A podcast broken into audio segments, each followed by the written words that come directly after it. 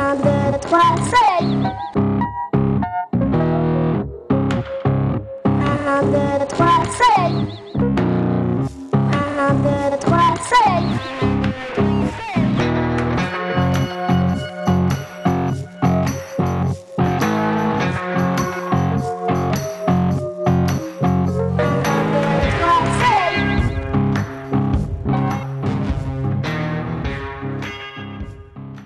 Bonsoir, bonsoir, bonsoir à tous. Vous êtes sur Radio Delta, 1, 2, 3 Soleil, comme tous les derniers vendredis de chaque mois. Bienvenue à nos auditeurs et à nos auditrices pour euh, cette nouvelle émission. C'est la 61e émission, Gilles. Quand même, hein Eh oui, je cherchais, je cherchais mon micro. Eh ben voilà, vous l'avez trouvé. Bravo, bravo, Parce bravo. que je n'ai pas de pied. Eh ben non, Gilles n'a pas de pied. Bienvenue, bienvenue sur Radio Delta, la, ré- la radio qui rayonne entre les oreilles, une radio libre, indépendante, de toute obédience maçonnique, faite par des bénévoles, et une radio web à retrouver sur notre site radiodelta.fr pour une écoute en direct, comme vous êtes en train de le faire. Nombreux auditeurs, on a à peu près quoi, 300, 400 audi- auditeurs en ce moment 1400 000. un millier d'éditeurs et surtout à écouter en podcast. Alors je précise que sur Radio Delta, nos émissions sont accessibles gratuitement et sans abonnement sur notre site. Et ça, c'est une originalité, pas besoin de s'inscrire. Vous n'êtes pas nos clients, vous êtes simplement nos amis, écoutez nos émissions en podcast. Et c'est le trésorier qui le dit. Et c'est le trésorier de l'association 1, 2, 3 Soleil qui le dit. D'ailleurs, si vous pouvez verser une petite obole en passant, ça serait pas mal. Enfin bref, alors avant de débuter l'émission, on précise toujours euh, sur Radio Delta que toutes les personnes qui parlent ici en leur nom, leur nom propre, elles ne sont pas forcément francs-maçons, on invite aussi des profanes, on n'est pas sectaire, et s'ils sont francs-maçons, ils parlent en leur nom propre et non au nom de leur obédience, surtout s'ils ont des fonctions type euh, conseiller fédéral ou des choses comme ça. Et donc l'appartenance maçonnique n'est pas requise pour être ni chroniqueur ni invité à Radio Delta. Alors ce soir, ce soir en direct à 20h de nos studios toujours éphémères et toujours parisiens. On est très parisiens à Radio Delta. Alors on est toujours chez Tariq, hein, le resto Funti Agadir, 117 rue Monge. On fait de la pub pour Tariq parce que c'est le meilleur restaurant de couscous de Paris. Tout à fait. Et, et comme dit Gilles, c'est même le meilleur restaurant de couscous du monde. On peut dire Absolument, ça. on peut dire Voilà. Et, et donc, euh, alors ce soir à mes côtés, alors j'allais dire nos chroniqueurs, mais enfin non, il n'y en a qu'une. C'est Sophie. Bonsoir Voilà. Sophie. Bonsoir. Vous allez bien? Mais oui, parfaitement. bien? Tout à fait. Le thème de ce soir vous a inspiré, je vais le dire dans quelques Oui. instants. Oui, oui. Oui. Oui, oui, tout à fait. Alors on aura nos autres auditeurs, nos autres chroniqueurs se sont excusés. Alors Viviane euh, nous fera une chronique, elle a enregistré. euh, Bonsoir Philippe. voilà, c'est Viviane, imitée par Gilles. Une, une chronique qui s'appelle Pourquoi et c'est lié à la, ce qui va se passer demain. Demain, c'est la- le jour du souvenir de la Shoah, qui est un, j'allais dire un événement. C'est plus qu'un événement, c'est un. Voilà, enfin bref, c'est, vous allez voir, c'est c'est vraiment une très belle chronique de, de la part de Viviane. Et puis enfin Jocelyn aussi qui a enregistré sa chronique. Jocelyn est en garde d'enfant ce soir. Il ne peut pas se libérer pour euh, Radio Delta. Il nous a fait une chronique joyeuse. J'ai cru que tu allais dire en garde à vue. Ça, ça viendra après. Euh, chronique joyeuse, sens de la vie, traité de ma mauvaise foi, avec ma mauvaise foi coutumière. On verra ça tout à l'heure. Alors, ce soir, on va, on va traiter d'un sujet. euh, on va, on va reparler de, de l'émission sur le nihilisme qu'on avait fait avec Hervé Miclot, qui est en face de moi, et Joël Grégonia. Et à l'issue de cette émission euh, fort intéressante, j'avais discuté avec, euh, avec euh, Hervé Miclot, et en lui disant ça serait quand même bien de faire une émission sur franc-maçonnerie et philosophie, parce qu'on entend tout et n'importe quoi sur ce sujet, ça serait pas mal de mettre les choses un peu au carré. Et il m'a dit bingo, et voilà. Donc ce soir, ça sera ce sujet qu'on va aborder sur Radio Delta. On va parler de philosophie, bien sûr, avec nos invités que je vais vous présenter, et on va parler, bien sûr, de franc-maçonnerie et quels sont les liens entre la franc-maçonnerie telle que nous la pratiquons dans nos différentes obédiences, avec nos différents rituels, et quels sont les liens avec la philosophie. Et ça, euh, c'est vous qui allez, qui avez en parler. Alors, nos invités ce soir, bah, Hervé Miclot, d'abord. Bonsoir Hervé. Bonsoir. Vous allez bien? Très bien. Tout va bien? Je suis en très bonne compagnie, donc tout va bien. Le cocktail était bon? Euh, cocktail de je vais m'arrêter là parce que sinon je vais arriver au cinquième et ça va être mauvais pour l'émission. C'est pas sûr. Alors, vous êtes professeur de philosophie, vous êtes auteur de, du, bah, le, le traité sur le nihilisme avec Joël Grégonia, et vous êtes, vous êtes- vous êtes également auteur pardon, d'un petit bouquin que j'ai sous les yeux qui s'appelle Qu'en penses-tu? Point d'interrogation, avec un sous-titre Petite initiation philosophique pour mieux vivre sa vie. Est-ce que tu peux le montrer dans le micro? Alors, je le montre dans le micro, voilà. Voilà, merci. Donc c'est aux éditions Mediapôle et c'est paru en 2016. Et c'est un petit bouquin assez remarquable qui est divisé en une vingtaine de chapitres. Chaque chapitre, c'est un sujet de philo, sous forme de questions, et vous y répondez en, de façon très simple, très vulgarisatrice, pour que tout le monde puisse s'approprier un certain nombre de questions et avoir non pas une réponse évidemment, mais un ensemble de pistes pour pouvoir répondre à ces questions. Alors, à l'autre côté de la table, nous avons Michel Baron. Bonsoir Michel. Bonsoir. Vous êtes, alors vous m'avez dit, vous êtes philosophe et psychanalyste. Alors ça, c'est particulièrement intéressant parce qu'on va pouvoir étudier avec vous en- dans cette émission les liens qui existent entre la psychanalyse et euh, la philosophie, puisque vous connaissez bien les deux sujets. Vous êtes praticien en tant que psychanalyste, praticien, et vous êtes praticien en tant que philosophe, on peut dire ça aussi? Amateur. amateur philosophe. On verra ça ensemble. Et vous êtes aussi, comme Hervé, franc-maçon. Et puis, euh, coincé entre ces deux individus, notre jeune. euh, votre prénom, c'est Adélie. Adélie, comme la terre d'Adélie. Exactement, comme au pôle sud avec les manchots. Ah voilà, exactement. Et alors vous êtes, euh, comme je dis jeune, parce que vous êtes la plus jeune d'entre nous, et paraît. il paraît, et de Oh, loin, oh, pff, Non, pas tant que ça. pas loin, De loin, de loin. Et vous êtes étudiante à l'école, euh, Estienne d'Or, c'est ça non? Alors, à l'école Estienne, tout Estienne tout simplement, court. euh, boulevard Auguste Blanqui, et euh, j'étudie l'illustration en mention libre. Et alors, quel rapport entre l'illustration et la philo? Qu'est-ce que vous faites là, en fait? C'est ça la qu'est-ce question. que je fais ici? Grande Pourquoi Hervé vous a amené dans ses valises? Finalement, parce que euh, la pratique artistique, elle est intimement liée à la philosophie. On, on ne peut pas euh, penser le monde si on n'en a pas une expérience.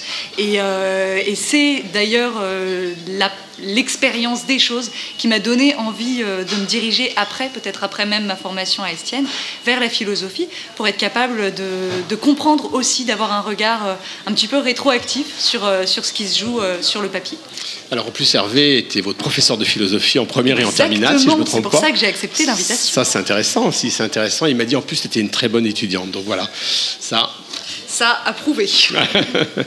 Alors, on va donc s'intéresser à la philosophie et, aux francs-maçons. Alors, les questions qu'on pourra se poser, c'est est-ce que les francs-maçons sont des philosophes?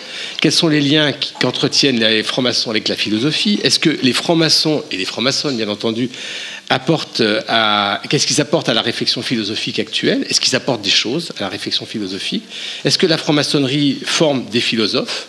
Ouvre-t-elle au questionnement philosophique Enfin, c'est l'ensemble de toutes ces questions qu'on va aborder ensemble. Et pour débuter, eh bien, on va donner la parole à notre unique chroniqueuse présente et vivante et en chair et en os sur, euh, sur ce plateau. J'ai donné Sophie et vous allez nous parler de Madame Jourdain. Mais oui, appelez-moi Madame Jourdain. Alors, je vais être franche avec vous.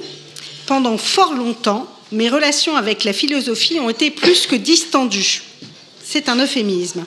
Elles se sont limitées aux trois heures obligatoires en classe de terminale et à l'épreuve du bac qui en a été la conclusion. Conclusion que j'ai longtemps cru définitive. J'avais dans l'idée que la philo, c'était réservé aux intellos littéraires et aux masos qui aimaient se faire des nœuds au cerveau.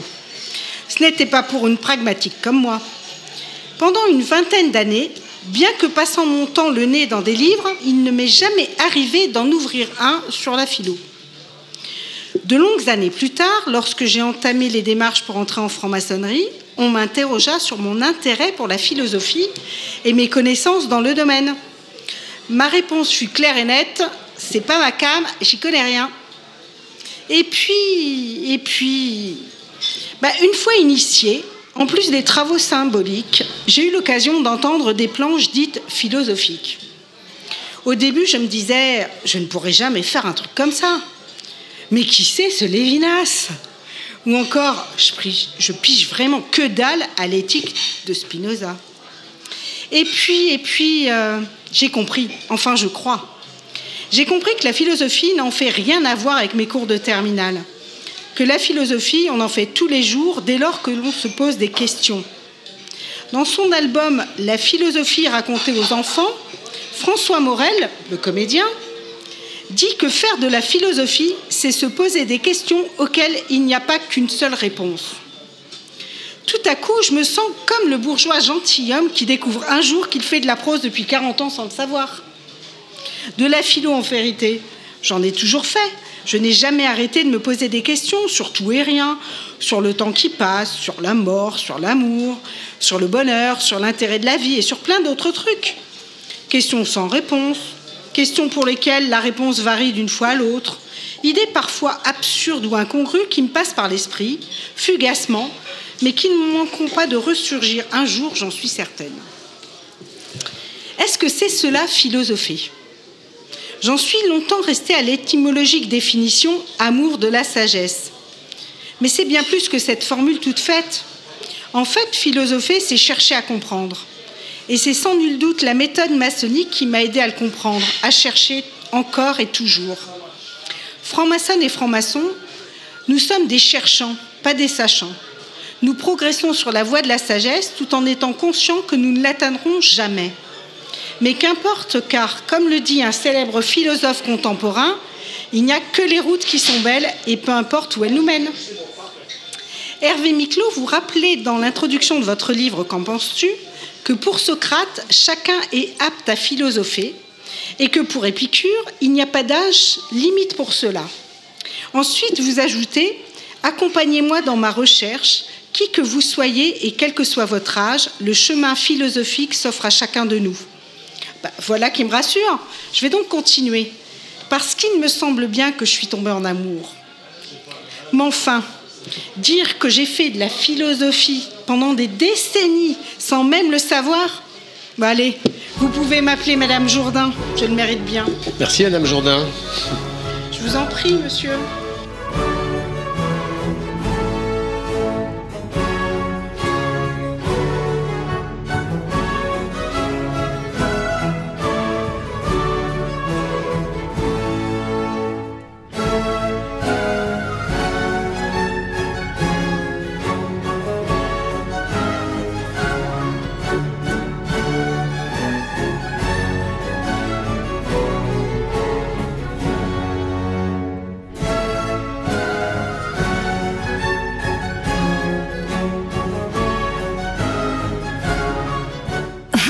Radio Delta, la radio qui rayonne entre les oreilles. Et oui, le jingle fonctionne bien. On est bien sur Radio Delta. Merci, merci Sophie, Madame Jourdain, pour euh, cette chronique. Alors, euh, j'en ai fait une autre tout à l'heure. Vous, vous allez l'entendre et c'est très amusant parce que sans se concerter, on est assez proche dans la, dans la chronique. Alors, si on veut parler, on parlera des francs-maçons peut-être tout à l'heure, mais si on veut parler de philosophie telle que Sophie en a parlé surtout à la fin de, son, de sa chronique. Hervé Miclot, c'est quoi, la philosophie? Qu'est-ce qu'on pourrait dire à nos auditeurs euh, Qu'est-ce que c'est que la philosophie? C'est ce truc qu'on apprend éventuellement en terminale quand on arrive jusqu'en terminale, parce que c'est pas évident. Quand on finit en troisième, bah, on n'a pas de cours de philo. C'est peut-être dommage, on le verra après, mais c'est quoi la philo Ah, finalement moi, je vais me cacher derrière un auteur qui s'appelle Bergson et qui nous dit que philosopher consiste à essayer de définir ce qu'est la philosophie. Ah, ça, c'est euh, ça, c'est méchant, ça. Oui, non, non, non, non, c'est pas méchant. Ça veut dire qu'il y a une humilité de départ et puis une grande présomption. L'humilité, c'est qu'on n'est pas capable véritablement de définir ce qu'est la philosophie, puisque la philosophie, contrairement à toutes les autres sciences, n'a pas d'objet. Alors je m'explique là-dessus. Par exemple, si on fait de la physique, physique théorique, si on fait de la cosmologie, si on fait de la psychologie, on sait quel est l'objet. En physique, on va dire en gros, c'est peut-être l'étude du cosmos ou de la matière. Euh, en SVT, comme on dit maintenant, euh, c'est l'étude de la matière vivante. Euh, en esthétique, ça serait l'étude du beau et encore, ça serait très réducteur. Bref, on a quand même un objet relativement visible en tout cas. En philosophie, l'objet est invisible. Pourquoi est-il invisible? Parce que la philosophie est à elle-même son propre objet. Mais alors, il faut définir évidemment ce qu'est la philosophie pour savoir quel est son objet. Si on prend les Grecs, évidemment, tout le monde le sait, philosophie, c'est amour de la sagesse. Sophie, tu l'as rappelé dans ta chronique. Cependant, qu'est-ce que c'est que la sagesse? Euh, Si on prend Aristote, la sagesse n'est pas la même chez Aristote que chez les stoïciens. Et déjà Ça- là, on voit qu'il y a le même commence- mot. ça commence bien. Voilà, il y a le même mot, mais il n'y a pas le même sens. D'où les écoles de philosophie. Donc ça veut dire que, en cherchant ce qu'est la philosophie, on cherche, de mon point de vue en tout cas, le sens de l'existence. Alors pas seulement l'existence humaine, le sens de ce qui est. Euh, à la manière de Heidegger ou à la manière de la métaphysique occidentale, qu'est-ce qui est finalement derrière euh, les choses qui se, se livrent à nous dans leur apparence? Est-ce qu'il y a d'abord un être derrière l'apparence des choses ou est-ce que les choses ne sont qu'apparence Là, c'est le domaine de l'esthétique d'ailleurs. Ou est-ce qu'il y a derrière euh, l'apparence et derrière l'être quelque chose qui peut se calculer? Ça serait euh, la philosophie naturelle telle que Newton ou, euh, Galilée l'ont- pensé, c'est-à-dire qu'on peut euh, mettre en équation d'une certaine manière le mystère du monde. Mais on s'aperçoit que c'est pas suffisant. Du coup, la philosophie s'interroge qu'est-ce que la science, par exemple? Euh, la science va nous donner des résultats, mais la philosophie va essayer de comprendre euh, la genèse de ces résultats et pourquoi on arrive à penser la matière sous forme mathématique, par exemple. Euh, qu'est-ce qui peut nous faire comprendre la matière sous forme mathématique, si ce n'est le fait qu'on pense que la matière est, dans les équations, en sachant qu'une équation ne sera jamais le réel. Donc toutes ces questions-là sont des questions philosophiques et on s'aperçoit qu'elles sont abyssales. Donc je crois que la philosophie, de manière nietzschéenne, c'est l'expérience des abîmes. C'est-à-dire les abîmes qui qui euh, nous ouvre des, comment dire, des, des apparences de réponse et on s'aperçoit que derrière une réponse, toujours un problème se pose. Donc je crois que la philosophie, c'est l'épreuve du problème.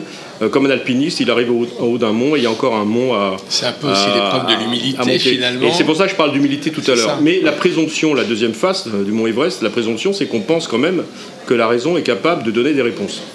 Et parce que si on n'était pas capable de penser que la raison est capable de poser des réponses, moi je crois qu'on ne poserait pas de questions on pose des questions parce qu'on pense qu'il pourrait y avoir quand même des réponses et que la raison est capable de. Sauf que la philosophie, c'est l'expérience de la limite que la raison rencontre au fur et à mesure de son trajet.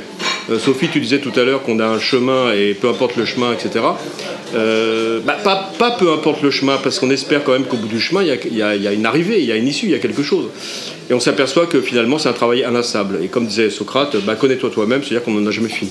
Mais alors, on pourrait se dire aussi, euh, à quoi bon tout ça, puisque finalement, il n'y a pas de réponse? Bah, Le à quoi bon, euh, non, parce que je crois que le à quoi bon euh, n'est que pour ceux qui ne veulent pas commencer à philosopher ou qui pensent que la philosophie a fait le tour des questions. Et justement, l'humilité nous montre qu'on n'a jamais fait le tour des questions, encore moins des réponses.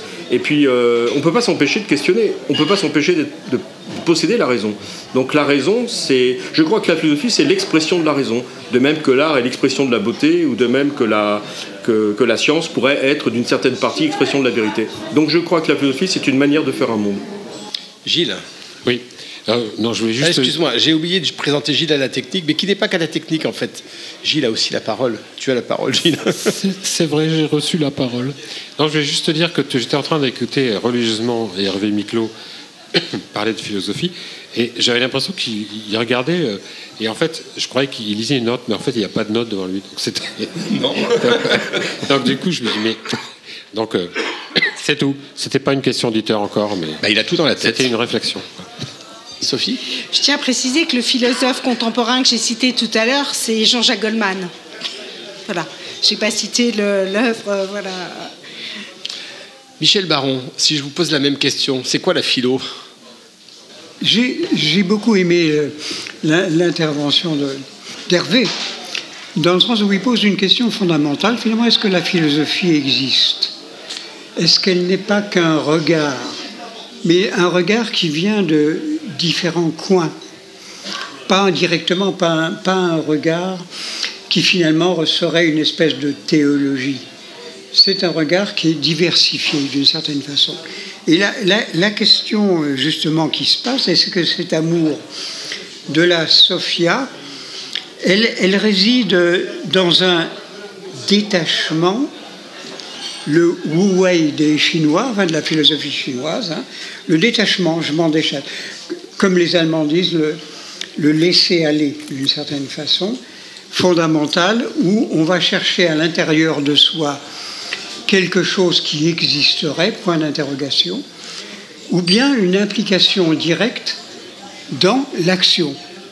Est-ce que être philosophe, c'est m'impliquer ou est-ce que c'est me détacher? Et que tous les auteurs philosophes de l'Antiquité à nos jours sont devant cette même problématique, d'une certaine façon, détachement ou action. C'est la, première question qu'on peut se poser face à la Sophia. Qu'est-ce que ça veut dire cette sagesse hein? Est-ce que c'est une, sagesse autonome sur laquelle on revient à l'intérieur de soi ou est-ce qu'on va à l'extérieur de soi? Et il y, a le, il y a le regard euh, aussi, finalement, de sa conception de l'homme dès le départ. Quand on voit quand on revient aux fondamentaux de Jean-Jacques Rousseau, par exemple, qui nous dit euh, dans le contrat social que l'homme euh, l'homme est né libre et partout il est dans les fers, ça veut dire qu'il aurait à l'origine une espèce de bonté naturelle qu'il faudrait euh, restaurer. Donc toute la philosophie, notamment rousseauisme mais autres aussi, ce serait une restauration d'un bien initial. En revanche, quand on prend Freud dans sa correspondance avec le pasteur Pfister, euh, en 1918, Pfister lui dit Mais vous êtes véritablement un humanisme, c'est extraordinaire ce que vous faites. Et Freud va le, rembarrer euh, violemment en lui disant Vous savez, moi, dans ma carrière euh, de soignant, entre guillemets, j'ai jamais rencontré de, gens très éthiques. La plupart sont de la canaille. Et quand même, fondamentalement, nous sommes placés entre deux, deux, extrêmes tout à fait intéressants. Donc, est-ce que la philosophie serait dans, dans l'optique de la restauration du bon ou dans la gestion de la canaille que nous sommes? Et donc avec une, vision de l'amélioration du mauvais vers le bon. Voilà. Ça, donc est-ce qu'on négocie avec la canaille ou est-ce qu'on restaure le bon en philosophie? C'est une des questions de philosophie. Il y en a voilà 100 autres, bien sûr. Sophie, puis je donne la parole ensuite à Adélie? Non, je dis euh, ordo ab chaos. Est-ce qu'on fait ressortir l'ordre du chaos Oui. Ou est-ce qu'on reste de, dans la gestion du chaos? Du chaos. Adélie, votre, idée de, c'est dur de parler après deux, dur de parler, et, d'ailleurs, je ne vais pas m'avancer sur qu'est-ce que la philosophie. Ah, qu'est-ce que, la philosophie pour vous? Pour moi, peut-être plus dans sa fonction, parce que pour ce qui est de définir la nature de la philosophie, je pense que c'est très compliqué. C'est, une chose, euh, une production de l'esprit. Et ça sert peut-être à rien que de philosopher. Alors, je ne sais pas si je dirais ça. Euh, la philosophie, elle peut servir d'outil elle peut être euh, une porte, un, accès à une prise de distance. Dès lors qu'on fait intervenir la raison, euh, on n'ignore pas le sentiment, on apprend plutôt à l'orienter. Et, euh, je pense que la philosophie, au quotidien, elle n'est pas là pour nier les autres euh, matières qui l'entourent. On a parlé des sciences, on a parlé de la sociologie, on a parlé de la psychanalyse, de la psychologie. Il y a énormément de choses qui gravitent autour de la philosophie. Et la philosophie, elle nous permet de nous réapproprier ces choses-là et de les questionner au regard de nos valeurs. et de peut-être trouver un accord entre les valeurs qui nous sont plus ou moins innées et les connaissances qui nous sont acquises. Et, euh, elle vient permettre euh, d'éclairer. Il n'y a pas de réponse. Elle n'amène pas une réponse, mais elle amène euh, un chemin, un moyen peut-être de manipuler les concepts et, puis finalement de, s'en servir et puis de les transmettre. Parce que dès lors qu'on qu'on philosophe, on place des mots sur des choses euh, et, ce placement-là de, mots, d'images, euh, par des allégories, les, philosophes ont beaucoup recours euh, à des allégories, à des images, c'est aussi une manière de, déplacer les choses dans un milieu, de les mettre en lien et de voir comment elles fonctionnent dans un système, comment les sciences se relient à, l'image, comment l'architecture évoque des sensations, etc. etc. Donc c'est aussi une manière d'appréhender les sens, et en, en, ça je rejoins Descartes et Monsieur ah, dis donc, c'est bien pour Descartes. C'est bien pour Descartes. Oui, alors on a, Quel honneur Quel honneur pour Descartes. Autour de la table, on a Descartes et Miclot. Ah, c'est ce qu'on appelle l'écho. Euh, vous, vous avez utilisé le mot concept. J'ai lu quelque part, mais je me souviens plus que la philosophie était une machine à fabriquer des concepts. Deleuze. C'est Deleuze, merci. Oui, c'est ça, c'est Deleuze. C'est bien d'avoir des gens obscur, donc c'est Deleuze. Et justement, à propos de gens lettrés autour de moi, euh, souvent pour, le, pour les gens, la philosophie, c'est un truc quand même d'érudit, c'est un truc de lettré, on n'y comprend rien. Et donc la question que je voudrais vous poser, Hervé Miclot, et c'est, vous avez répondu en partie dans l'introduction de votre livre, c'est à qui, à qui s'adresse cette philosophie? Alors aux philosophes, c'est sûr, aux lettrés, aux, aux étudiants en philosophie, aux professeurs de philosophie que vous êtes. Mais à qui ça s'adresse? Alors si vous me dites à l'homme de, tout, à l'homme de la rue, à la femme de la rue, à tout le monde, je vous dire non, allez voir euh, les agriculteurs en ce moment sur leur tracteur en leur, expliquant que, euh, je sais pas, leurs revendications sont bonnes, mais d'un point de vue philosophique, etc. Bon, à qui ça s'adresse la philosophie J'avais un professeur euh, qui s'appelait Monsieur Laureau à la Sorbonne qui disait que la philosophie, ça passe, comme tu l'as dit Adélie, par des mots.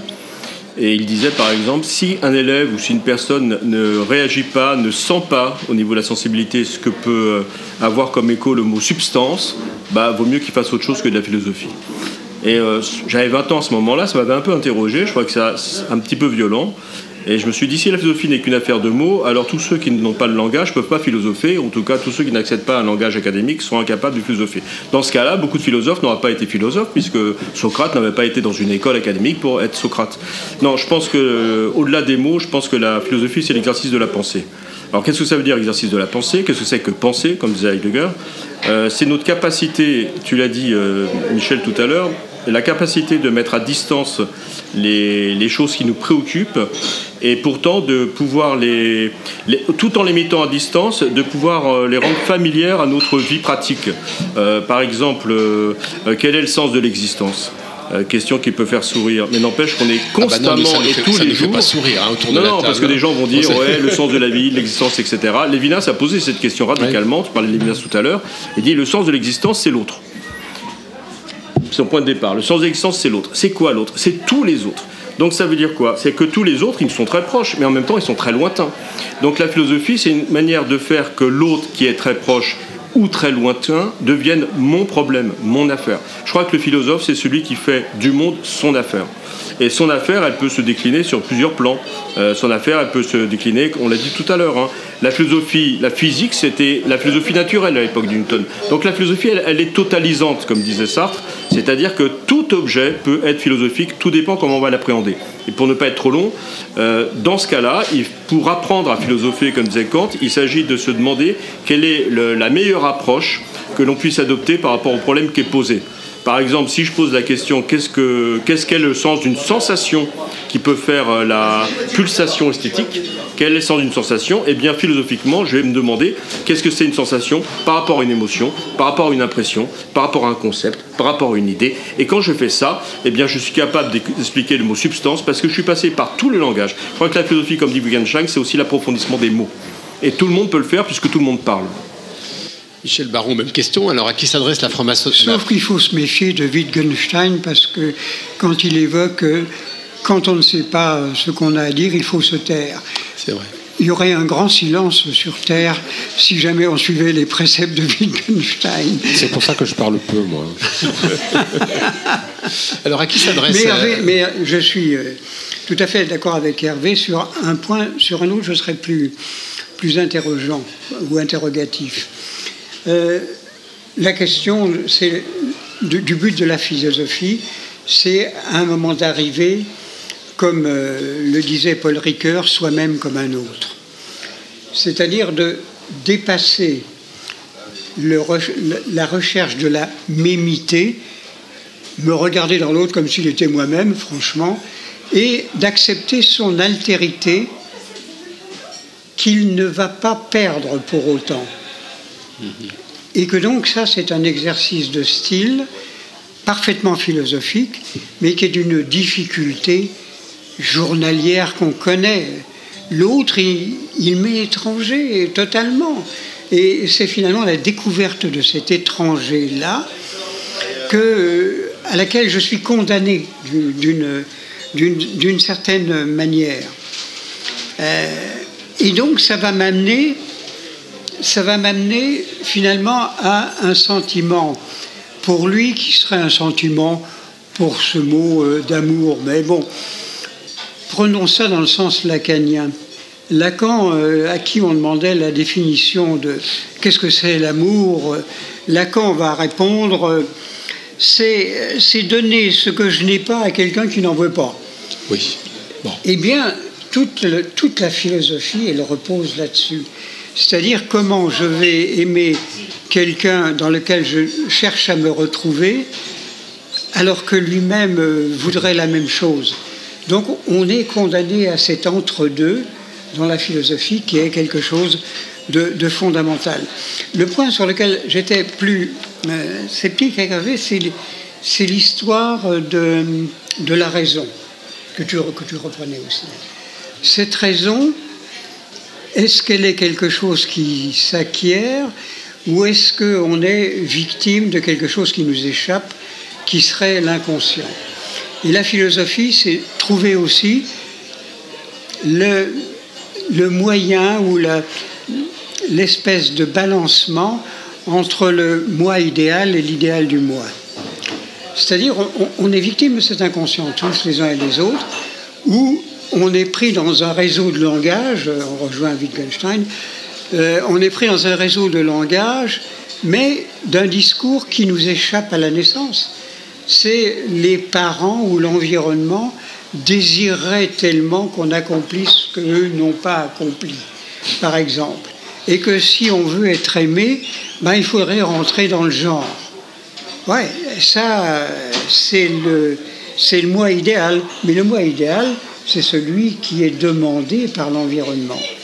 Et que moi, je vais tenter, tenter, je dis bien, pas forcément réussir. Tout le problème de la, thérapie euh, repose là-dessus, d'avoir finalement mon idéal du moi, c'est-à-dire à quoi je corresponds. Et est-ce que la philosophie peut m'aider à acquérir cet idéal du moi où je me découvre tel que je suis en échappant au moi idéal qu'on m'a collé sur la peau Voilà l'enjeu, un des enjeux fondamentaux de la philosophie. Mais Donc, Michel quelque Baron, chose qui échappe si vous à n'étiez la pas, raison. si vous n'étiez pas psychanalyste, est-ce que vous diriez la même chose? Si vous étiez juste, c'est idiot ce que je vais dire.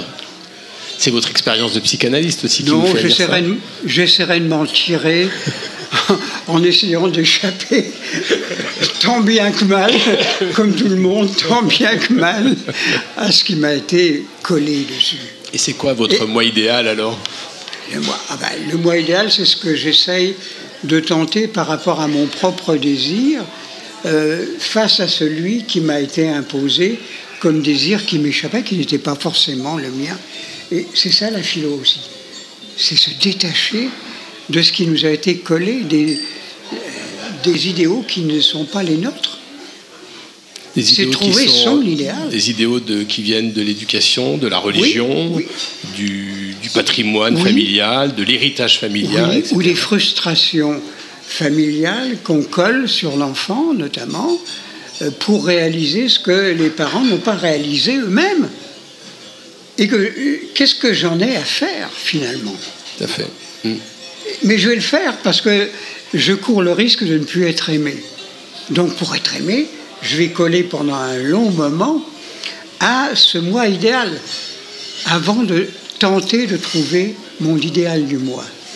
On est tous autour de la table à réfléchir entre notre moi idéal et l'idéal de notre moi, de se dire, mais Où finalement, euh, oui, je vois très bien de quoi il veut parler. Ça fait les choux gras de tous les gens qui font euh, de l'accompagnement du changement, de la, des, du bilan de compétences, par exemple. Moi, j'ai fait des, j'ai travaillé avec des gens qui font des bilans de compétences, qui m'ont dit, mais tous les gens qui viennent me voir, ils font un métier que les parents voulaient qu'ils fassent, mais c'est pas Oui. le métier qu'ils avaient envie de faire. Oui, Pas tous. Pas tous, bien sûr. Merci, merci Adélie. Non. Bien sûr, heureusement, mais peut-être qu'il y a beaucoup de personnes que moi j'ai rencontrées. euh, J'en pense à certains qui faisaient euh, un boulot parce que papa est ingénieur, on serait ingénieur, hein, oui. par exemple, ou docteur. Surtout dans les métiers un peu entre guillemets honorables. Mais oui, le, le moi idéal, c'est euh, qu'est-ce qu'ils sont bien, mes enfants? L'idéal du moi, c'est après tout ce que j'ai fait, les voilà qui. Qui vont faire du théâtre ou euh, des arts graphiques.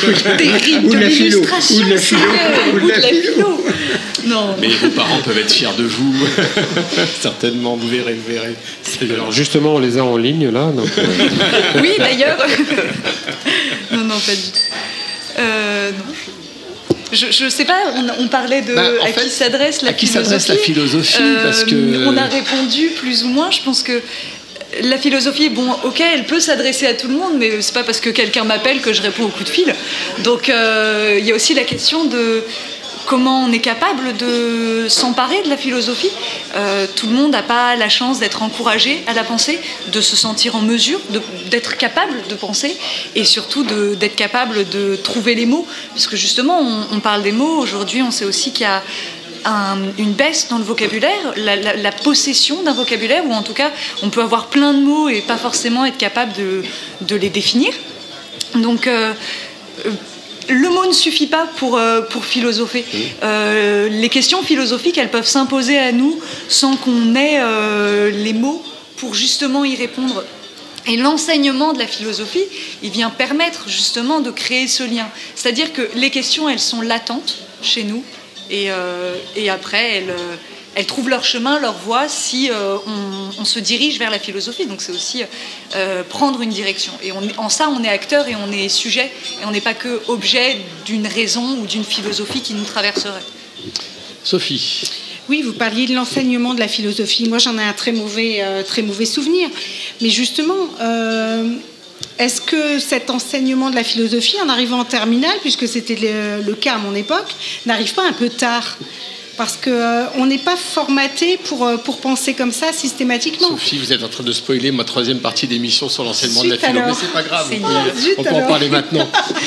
mais ça, c'est un sujet aussi que je voudrais qu'on évoque, qu'on évoque Oui. tout à l'heure sur l'enseignement de la philo. Alors, je Pourquoi garde ma- 3, 3 ou 5 heures de philo en terminale garde ma question C'est en première maintenant, si j'ai bien compris, ce qui n'était pas le cas à notre époque. hein, on avait juste la terminale.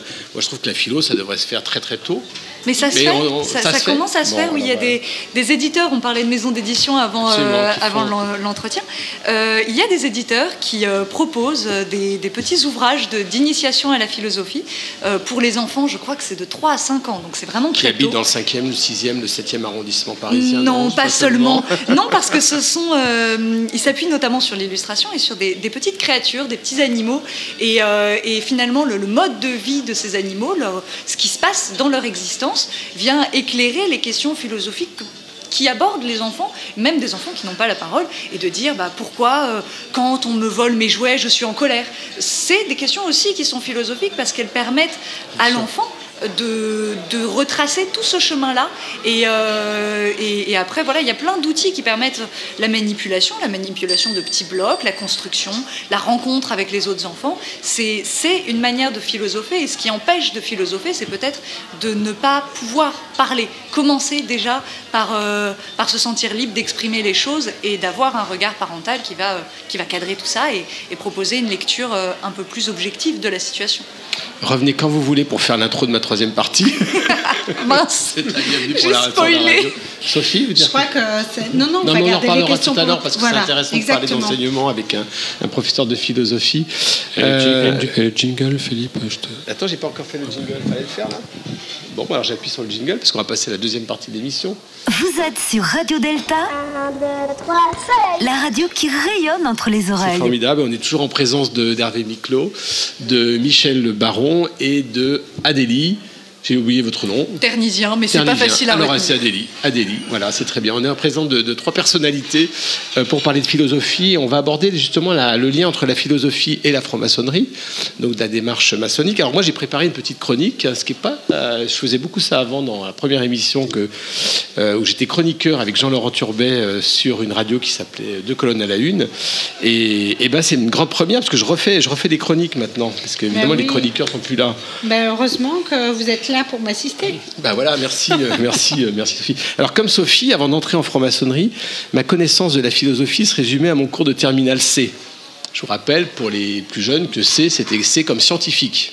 C comme scientifique. Bah oui, C, c'était scientifique. C'était quelques heures par semaine que nous suivions, non pas par intérêt, mais simplement parce que c'était une épreuve du bac. Et le professeur, qui s'appelait Monsieur Vivien, et s'il m'écoute, qu'il me pardonne et qu'il nous pardonne, tant on l'a chahuté pendant ses cours de philo, le pauvre monsieur.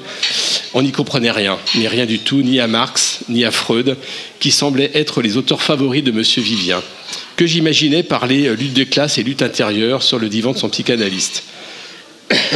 Mais même si je ne comprenais pas grand-chose à la philosophie, j'ai quand même décroché un 12 au bac. J'ai pas eu le 18 d'Adélie, mais j'ai eu quand même un 12 Moi, au bac, merci. le 10. En fait, j'ai eu 12 à toutes mes 18. matières. J'ai eu Excusez-moi. Excusez-moi du peu. Alors j'ai eu 12 au bac, même si euh, en voulant citer Comte, euh, Auguste Comte, je me suis trompé de prénom et je transformais Auguste Comte en Arthur Comte, qui était l'ancien président de, de l'ERTF. Ça m'a quand même pas compté des points en moins. Plus tard, et je remercie finalement Monsieur Vivien, je me suis pris d'un amour sans limite pour Freud, petit père de mon inconscient avec lequel je découvrais que je n'étais pas seul ni en moi, puisque mon inconscient me lançait constamment sur des fausses pistes, ni avec les autres, puisque mes travers, mes psychopathologies de ma vie quotidienne n'étaient finalement pas très originales. Alors j'ai tout lu de Freud, tout, absolument tout, et puis je me suis jamais arrêté. Je me suis jamais arrêté, comme quoi quelques heures par semaine et, le sentiment que la vraie vie était plus du côté de la philosophie que des mathématiques et de la physique. Je me suis jamais arrêté. Alors j'ai acheté des livres, plein de livres, beaucoup de livres, pas tous lus évidemment, pas tous compris bien sûr, souvent achetés pour la beauté du titre, comme par exemple Le Rire de Bergson, ou encore L'Identité de Claude Lévi-Strauss, ou encore, celui-là est magnifique, Le Monde comme volonté comme représentation de Schopenhauer, Ou alors évidemment la psychanalyse du feu de Bachelard, ça c'est quand même grandiose. Alors ces livres sont encore posés sur cette fameuse table de nuit, vous savez on a tous la table de nuit avec les livres posés dessus. Les tables de nuit où s'empilent couverts de poussière les livres qu'on n'a pas encore lus, qu'on se dit qu'il faudrait qu'on les lise pour devenir moins bêtes, alors qu'on sait au fond de nous-mêmes qu'on les lira jamais. Et ne riez pas parce qu'on a tous euh, une pile de livres poussiéreux euh, sur notre table de nuit. Mais comme Sophie l'a dit tout à l'heure, on partage cette expérience, c'est vraiment en devenant franc-maçon, il y a à peu près bah, plus de 30 ans maintenant hein, quand même, que je me suis penché un peu plus encore sur la philosophie. Non pas la démarche, euh, la méthode rationnelle et rigoureuse qui existe de la philosophie, on en parlera peut-être tout à l'heure. La philosophie, c'est pas juste balancer des idées comme ça. hein. Il y a une méthode et une, rigueur qu'on apprend euh, en devenant philosophe, mais surtout euh, en tant que franc-maçon, en glanant ici et là des citations. Et je me suis vite rendu compte que je n'étais pas le seul à pratiquer ces torpaillages philosophiques. Alors je cesse de parler de moi et de mes superficielles préoccupations philosophiques pour m'adresser à mes sœurs et à mes frères auditeurs. Après 30 ans de maçonnerie, j'ai dressé un hit parade des auteurs philosophiques les plus cités dans les planches maçonniques. Vous savez, les planches, ces textes philosophico, symbolico, initiatico, où chacun parle de lui, de l'autre, et de, aussi de lui à travers l'autre. Rien de mieux qu'une planche avec de belles citations philosophiques. Alors, hit parade, que trouve-t-on? Alors d'abord, Hegel et sa dualité à dépasser, Platon et sa caverne. Alors ça, ne sommes-nous pas, ne sommes-nous pas en recherche de lumière et de vérité, alors que nous sommes malheureusement enchaînés dans la caverne? Pauvres petits esclaves, esclaves de nos limites, nous n'en voyons que des ombres. Ah, c'est bête, sachant qu'il suffirait de se retourner pour euh, apercevoir la lumière. À se retourner, convertir son regard, et voilà Platon, Plotin, Bergson. Mais c'est ballot, personne ne nous avait dit, personne nous avait dit qu'il fallait se retourner, sauf peut-être Aristote ou Nicolas de Cuse. Eh ben oui, c'est ballot, car la seule chose dont je suis à peu près sûr dans ce bas monde, c'est que je ne sais rien. Dans ce bas monde, peut-être, mais dans les hautes sphères de la connaissance spirituelle. Je veux parler des fameux hauts grades de la franc-maçonnerie. Alors là, on tape plus fort dans les philosophes cités. On laisse de côté les rats, les rats des pâquerettes, les rats, les moquettes de la philosophie ordinaire. Voici Marc Aurèle, saint Thomas d'Aquin, Maître Eckhart, Spinoza et Kant. Ah, bah Kant. Alors lui, s'il y avait le prix de la citation en loge, ce serait Kant qui aurait la palme d'or. Kant, le philosophe des Lumières, ses maximes enjoignant l'homme à sortir de son état de mineur aux facultés limitées et d'avoir le courage de faire usage de son propre entendement. Ah, que ça nous parle, nous francs-maçons. Et que dire du fameux, je cite, Agis comme si la maxime de ton action devait être érigée par ta volonté en loi universelle de la nature. C'est pas beau ça. Ah, ça nous fait vibrer, nous les francs-maçons. Et puis il y, a, les autres, les difficiles à comprendre, et qu'il est difficile de citer au risque de se faire allumer par un vieux frère philosophe ou une sœur plus lettrée que vous. Schopenhauer, Wittgenstein, Nietzsche ou encore Jean Kelevitch. Déjà que leurs noms sont difficiles à prononcer, alors préférez Rousseau, Bergson ou encore Marc Aurèle, moins risqué. hein. Alors pour conclure, je proposerais bien à mes sœurs et à mes frères en loge de faire très attention à leurs citations philosophiques tirées non pas du livre original de l'auteur, ça serait trop beau, de l'auteur qu'il cite ou qu'elle cite, mais du résultat Google d'une requête comportant les mots suivants citation, philosophe, suivi du mot-clé de la planche à traiter. Ça suffit pour avoir la, citation qui va bien pour mettre dans la planche. Et oui, c'est comme ça qu'on philosophe en loge. Alors, quitte à tricher, il faut aller plus loin et inventer des citations. Et quand on vous demandera Elle est de qui cette belle citation, mon frère, que tu as placée au cœur de ta planche? Vous dites Paul Valéry. Bah oui, Paul Valéry, personne ne sait, ne sait très bien ce qu'il a écrit, mais on ne se doute pas qu'il a dû écrire des choses vachement bien. Bon, alors au-delà du sarcasme, il faut reconnaître que la franc-maçonnerie nous pousse toujours plus loin à explorer des mondes que nous pensions impénétrables. Impénétrables il y a quelque temps. Alors tant pis pour les raccourcis, les approximations, les citations bricolées ou les erreurs de raisonnement. Il n'y a pas de limite à la recherche de la vérité. Et cette maxime nous pousse à entrer dans les voies qui nous sont tracées par les plus anciens, à parcourir les chemins de ceux qui nous ont précédés, même si parfois l'herbe a poussé et le chemin est difficile à retrouver. Vous êtes sur Radio Delta, 1, 2, 3, soleil la radio qui rayonne entre les oreilles. Je serai content quand tu seras mort, canaille. Je serai content quand tu seras mort, vieille canaille. Tu ne perds rien pour attendre. Je saurais bien te descendre. Je serai content d'avoir ta peau, vieux chameau. Je t'ai reçu à bras ouverts, vieille canaille. Tu avais toujours ton couvert, tous les tapis. Tu t'es couché dans ton lit. Tu as bu tout mon porto, vieux chameau. Puis, je t'ai présenté ma femme, vieille canaille. Puis je t'ai présenté ma femme, vieille canaille. Tu as fait du baratin, tu l'as embrassé dans les coins. J'avais dos, Et t'es parti avec elle, vieille canaille. T'es parti avec elle, vieille canaille. En portant la vaisselle, le dessus du lit en dentelle, argenterie et un rideau, vieux. Et j'ai sorti mon fusil,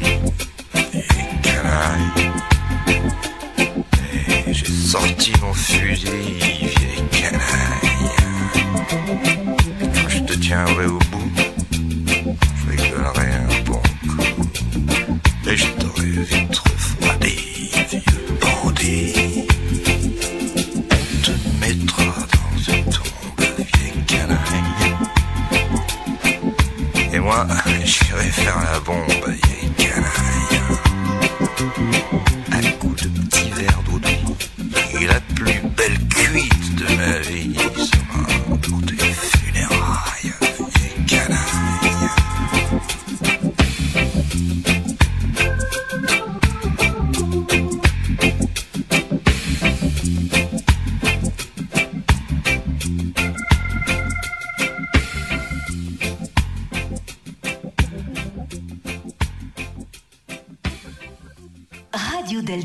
Et oui, sont toujours sur Radio Delta en compagnie d'Hervé Miclot, de Michel Baron et d'Adélie. Et on parle de philosophie et on va aborder maintenant la question, enfin la question, je ne sais pas si c'est une question, en tout cas c'est un, beau thème d'étude. Qu'est-ce que vient faire la philosophie en franc-maçonnerie et qu'est-ce que vient faire la franc-maçonnerie dans la philosophie? Alors euh, Hervé Miclot, vous êtes, euh, vous, vous, cumulez, hein, vous êtes franc-maçon, vous êtes euh, professeur de philosophie, philosophe forcément, écrivain. Vous avez écrit ce petit bouquin qui s'appelle Qu'en penses-tu? Là, je dirais, c'est presque la philosophie de la vie quotidienne. Alors, comment vous percevez, vous, le, alors, à la fois l'intérêt des francs-maçons et des francs-maçons pour la philosophie, l'usage qui en est fait, et puis au retour, euh, qu'est-ce que la franc-maçonnerie apporte euh, à la philosophie? Je voudrais juste euh, reprendre un petit peu en amont quelque chose qui me paraît essentiel dans ce qui a été dit par Adélie Ternicien et Michel. Je dis Ternicien pour qu'on sache bien que c'est Adélie Ternicien. Euh, le concept que- qui n'existe peut-être pas de désaliénation. Euh, je pense que penser, c'est se désaliéner. C'est-à-dire, c'est. Alors, Michel a développé le côté euh, psychologique, c'est-à-dire se désaliéner des images que la société ou que les parents ou que sais-je fabriquent euh, sur l'être aimé et projettent, et dont l'être aimé doit se débarrasser pour s'aimer soi-même. Ou alors la d'une manière marxiste ou hegelienne euh, qui consiste à se désaliéner des forces sociales négatives pour retrouver le chemin d'une émancipation ou la désalignation euh, par rapport à nos propres fantasmes qui consiste à se fabriquer un idéal du moi qui ne correspondrait pas à nos, à nos envies et nos désirs essentiels, comme disait Lacan, c'est-à-dire le désir euh, comme absence. Mais euh, pour répondre, donc je voulais faire un peu le point là-dessus parce que ça fait un pont avec la franc-maçonnerie. Je crois que les gens qui viennent en, en maçonnerie viennent pour, pour trouver des, des capacités de se désaliéner, justement. C'est-à-dire des capacités de, de trouver euh, des chemins, comme disait Adélie tout à l'heure, vers eux-mêmes. Et ils n'en ont pas forcément les mots, M-O-T-S, mais ils en connaissent les mots, M-A-U-X. Et donc, comment sortir des mots, M-A-U-X, pour arriver aux bons mots? Et parfois, la philosophie est utilisée comme, euh, comme un langage.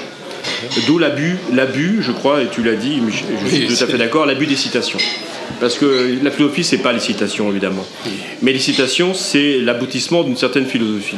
Donc, euh, il ne s'agit pas de faire de la philosophie, il s'agit d'apprendre à philosopher. Il n'y a pas, d'enseignement de la philosophie comme un objet constitué, il y a un chemin à... Enfin, un chemin, non, il n'y a pas de chemin d'ailleurs. Il y a des, rigueurs, il y a des rigueurs à, à- adopter. Et je crois que la franc-maçonnerie, ce qu'elle pourrait tirer de la philosophie, c'est cette rigueur. C'est pas la citation. C'est pour ça que ça me gêne beaucoup, et tu l'as dit, euh, comme disait Hegel, hein, la citation, c'est euh, l'éclectisme négatif, en fait. Pour arriver à quelque chose de positif, il faudrait euh, faire adopter la rigueur philosophique, et parfois on se heurte en franc-maçonnerie à, à cette espèce de suspicion qui consiste à dire qu'on commence à être trop rigoureux, ça peut assécher soit le symbolisme, ça peut assécher soit l'affect, soit ça peut nous mettre sur des chemins trop, trop abscons. Euh, Moi, je crois qu'il faut avoir une exigence en tant que franc-maçon, si on se dit franc-maçon en tout cas, c'est d'accepter que la pensée, c'est pas quelque chose d'éclaté. C'est pas, euh, c'est pas un magasin, c'est pas euh, des fournitures qui sont sur un, sur, euh, sur euh, une, comment dire une, euh, Sur une étagère. ou- sur une étagère sur qu'on va choisir, euh, comme disait Gunther Anders, à droite il y a Marx et à gauche il y a Hitler, et puis on prend les deux et on les achète et puis on fait des citations avec. Ce qui est grave parce que c'est un peu notre société. Euh, non, je crois que la philosophie c'est la rigueur et c'est l'apprentissage de la vérité. Alors, c'est quoi la vérité? Et là, il y a un point commun entre philosophie et franc-maçonnerie. Il ne faut pas oublier que la franc-maçonnerie a pris ses- ses- son chemin de départ de manière très euh, conceptualisée et très pensée au XVIIIe siècle, le siècle des Lumières. Et de la plupart des, des- des- des apprentis apprennent à dire euh, que la philosophie c'est- est progressive. C'est-à-dire qu'il y a un progrès moral et il y a un progrès intellectuel qu'on peut acquérir. Euh, cela dit, de comment, comment progresser? Et là, c'est là où on va se servir de la philosophie. On va croire que la philosophie est un instrument pour progresser. Et c'est là, je crois qu'il y a une erreur. Euh, on ne peut pas progresser en philosophie pour arriver à la lumière. Euh, mot employé souvent Ah, par les alors, francs-maçons. Bah oui, j'ai- j'espère que ça va être pas trop obscur ce que je vais dire. Désolé Mais, pour euh, nos auditeurs qui attendaient cette émission. je suis désolé, bon, de gâcher, de gâcher la soirée, mais euh, la lumière, c'est quoi la lumière? C'est un mot. La lumière n'est qu'un mot, et euh, la philosophie ne prétend pas arriver à la lumière. Euh, la philosophie euh, tente des, et pourtant je vais faire un mauvais jeu de mots, tente d'éclairer les obscurités. Mais ça ne veut pas dire qu'on va arriver à la lumière, ça veut dire qu'on y vo- on va y voir un peu plus clair. Alors si la lumière c'est d'y voir un peu plus clair, alors franc-maçonnerie et philosophie vont ensemble. Si la franc-maçonnerie consiste à dire on va faire de la philosophie pour arriver à la lumière, alors je crois que c'est une grosse erreur, parce qu'il y a une mystification. La lumière c'est quoi? C'est un mot? Qu'est-ce que ça veut dire la lumière? La vérité. on, on parle de la. Alors, si, alors dans ce cas-là, euh, est-ce que la vérité va forcément nous éclairer? C'est une question qu'il faudrait poser. Ouais, bien sûr. Euh, moi, je suis très gêné. Moi, je suis ex- extrêmement gêné par l'emploi de mots euh, qu'on ne définit pas. Alors, la philosophie, son premier travail, c'est de définir les mots qu'on emploie. Et souvent, en franc-maçonnerie, on emploie des mots qui ne sont pas définis. Donc, ça donne l'information d'un fourre-tout, ou de citations euh, complètement euh, hétéroclites. Donc, pour résumer, parce que c'est une question super compliquée, il faudrait que les francs-maçons pensent que la philosophie, on ne peut pas s'en servir, ni la servir. Et il faudrait que les philosophes puissent accepter que tout le monde n'est pas philosophe, ça n'empêche pas de penser. Michel, euh, Michel Baron. Alors, Euh, la philosophie. Tout à fait est- d'accord avec toi, mais dans le sens où la question qu'on a, c'est quel rapprochement on peut faire entre maçonnerie et philosophie. Par exemple, ouais. Et la, la- la question fondamentale, c'est est-ce que la maçonnerie est un groupe ou des groupes qui s'intéressent à l'objet concernant la philosophie, ou est-elle une philosophie elle-même? C'est là la, la- la question fondamentale. Est-ce qu'à nous, dans notre pratique, euh, dans notre pratique maçonnique, on serait euh, une philosophie Et c'est pour ça qu'on rejoint effectivement les citations. Est-ce que les citations, c'est euh, étranger à la constitution d'une philosophie elle-même?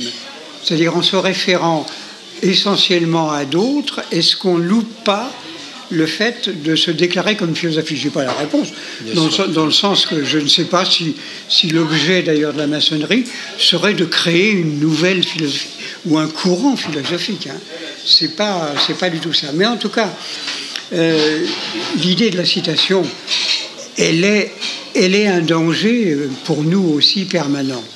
Parce que par exemple, dans ce fameux concept de la, de la caverne de Platon, on, oublie quand même quelques petits, quelques petits détails intéressants. C'est-à-dire que l'accès à la lumière, c'est l'accès de nouveau au retour en bas. On ne reste pas dans la lumière, dans l'image de Platon, on ne reste pas dans la lumière. Le travail, c'est de redescendre comme les bodhisattvas dans le bouddhisme pour essayer de sauver ceux qui restent en bas. Parce que si on compte rester en haut dans la lumière, etc., Platon ne dit pas ça. Mais deuxièmement, l'erreur, c'est quand même que, au moment où il écrit ça, Platon, euh, et c'est ce qu'on oublie, est un conseiller grassement rémunéré par un, dictateur et un tyran, Denis Ier, en Sicile, et que ce fameux, d'où Platon tire-t-il son exemple de la caverne? Eh bien, d'une caverne qu'on visite maintenant quand on est touriste en Sicile, qui était une caverne où, il où Denis enfermait ses prisonniers, les laissait mourir de faim, et venait de temps en temps écouter les plaintes des gens qui étaient en train de mourir. Donc en faire l'échappatoire à l'obscurité pour aller vers la lumière me semble quelque chose d'un peu dangereux pour nous. C'est-à-dire il faut quand même éclairer le contexte avant de citer ça. La, deuxième chose rapidement aussi, c'est que notre propre organisation, nos propres concepts sont euh, quelque chose qui, qui est toujours ambivalent. Nous nous référons dans la plupart des cas, par exemple, au grand architecte de l'univers. Est-ce que nous sommes toujours dans le domaine de la philosophie ou dans le domaine d'une néo-théologie? À un point historique, on en discutait en aparté tout à l'heure, que euh, Jean-Baptiste Chemin, durant la Révolution française, va, à partir de la maçonnerie, entouré de francs-maçons, pour élargir le concept de maçonnerie qu'il pensait trop fermé, va créer une église, l'église des théophilanthropes, qui va durer quatre ans, supprimée par Bonaparte quand il arrive au pouvoir, et que donc on est toujours menacé par une forme d'orientation ecclésiale dans la maçonnerie. Qu'est-ce qu'on est? Une philosophie ou une théologie? Donc on peut parler de philosophie si on n'est pas dans la théologie, mais si on est dans quelque chose d'une théologie ou d'une néo-théologie, est-ce qu'on peut encore se permettre de parler de philosophie? On parle de sacré, par exemple. Voilà, par exemple. dans un espace Alors, est-ce que le sacré s'inscrit dans la philosophie ou non? Ça peut être un objet d'étude de la philosophie. D'autant que, n'oublions pas, au, départ de la philosophie antique, la philosophie, c'est être dans le bien vivre pour le bien mourir. Et que dès qu'on qu'on parle de, vision théologique, on est dans quelque chose de l'ordre de l'éternité et de la résurrection notamment. Et on traverse dans un certain nombre de, de, de, rituels, ce rituel-là. Donc, est-ce qu'on est toujours dans l'ordre de la philosophie ou est-ce qu'on est déjà, on a déjà un pied dans la théologie? Voilà une question. Et je sais que beaucoup de nos frères et de nos sœurs se réclament de l'athéisme, bien entendu, mais dans la pratique même de, ce que nous faisons nous-mêmes, est-ce que, euh, contre vent et marée, on est dans quelque chose d'ambivalent? Donc est-ce qu'on peut se prévaloir toujours du terme de philosophie ou déjà de réfléchir sur une néo-théologie qu'on vivrait depuis le départ? Compte tenu que les fondateurs de la maçonnerie c'est le protestantisme, hein, évidemment. C'est le protestantisme où des protestants qui sont à la fois, à la fois calvinistes et à la fois de l'Église d'Angleterre se, battaient et bon, décident de plus se battre avec, euh, pour constituer ce qu'on appelle la maçonnerie en puisant dans l'Ancien Testament, ils sont habitués à ça. Euh, et se moquant d'ailleurs du catholicisme et du judaïsme pendant des années, parce que voulant régler ce problème euh, néo, euh, néo-théologique en constituant un endroit neutre. Est-ce qu'on a constitué, est-ce qu'on a continué, nous, cette espèce de d'essai de solution à un problème purement théologique, ou est-ce qu'on est passé dans le cap de la philosophie ou est-ce que la franc-maçonnerie n'est pas une espèce de boîte à outils gigantesque dans laquelle on peut puiser euh, Parce qu'en fait, en, maçonnerie, dans les rituels, en tout cas dans celui que je connais bien, c'est le rituel, euh, le rite écossais euh, ancien et accepté. Hein. Euh, comme disait Hervé Micot tout à l'heure, les concepts, si concepts il y a, ils ne sont pas définis. Un exemple, le grand architecte de l'univers, où on nous dit, bah, c'est à vous d'aller chercher ce que vous allez mettre derrière. C'est le grand horloger de Voltaire, c'est Dieu, c'est ce que vous voulez, c'est Gilles Solière qui est juste à côté. Et puis, par exemple, quand on dit à un apprenti, vous allez tailler votre pierre pour la rendre conforme à sa destination. Et l'apprenti dit, mais c'est quoi sa destination? Ah bah tu verras bien. Le, concept de grand architecte de l'univers est intéressant. C'est, il a été amené par un philosophe euh, irlandais qui s'appelle John Toland. John Toland a participé à la création de la Grande Loge d'Angleterre. Il était philosophe, il n'a jamais été franc-maçon, mais c'est lui qui a imposé à la maçonnerie, imposé, proposé à la maçonnerie euh, à, maçonnerie protestante qui se mettait en place ce concept pour ne pas justement, au niveau du néo-testamentaire, de continuer l'affrontement. Et ils ont accepté ça, mais John Talland lui-même était, euh, était quelqu'un qui avait été euh, très influencé par Spinoza. par Spinoza et, et que donc la maçonnerie indirectement a été inspirée aussi par Spinoza à travers ce concept de grand architecte de l'univers. C'est un concept finalement assez fédérateur, puisqu'il peut regrouper des gens qui sont croyants, qui ont la foi, et pour qui euh, ce grand architecte est leur dieu de leur religion, mais aussi des gens qui sont athées. Ils vont retrouver, je sais pas, l'humanité, les lois de la physique. La nature. Et en plus, ce concept peut évoluer en fonction des degrés sur lesquels on est. Oui, et, même si je ne suis ni experte en philosophie ni en franc-maçonnerie, je pense que ce qui intéresse aussi dans les rapports entre philosophie, franc-maçonnerie et même toute forme de communauté qui va se former autour d'une philosophie ou euh, d'une théologie, c'est de se dire que face à l'offre justement philosophique, euh, la communauté et la rencontre avec l'autre, elle va permettre d'orienter des choix.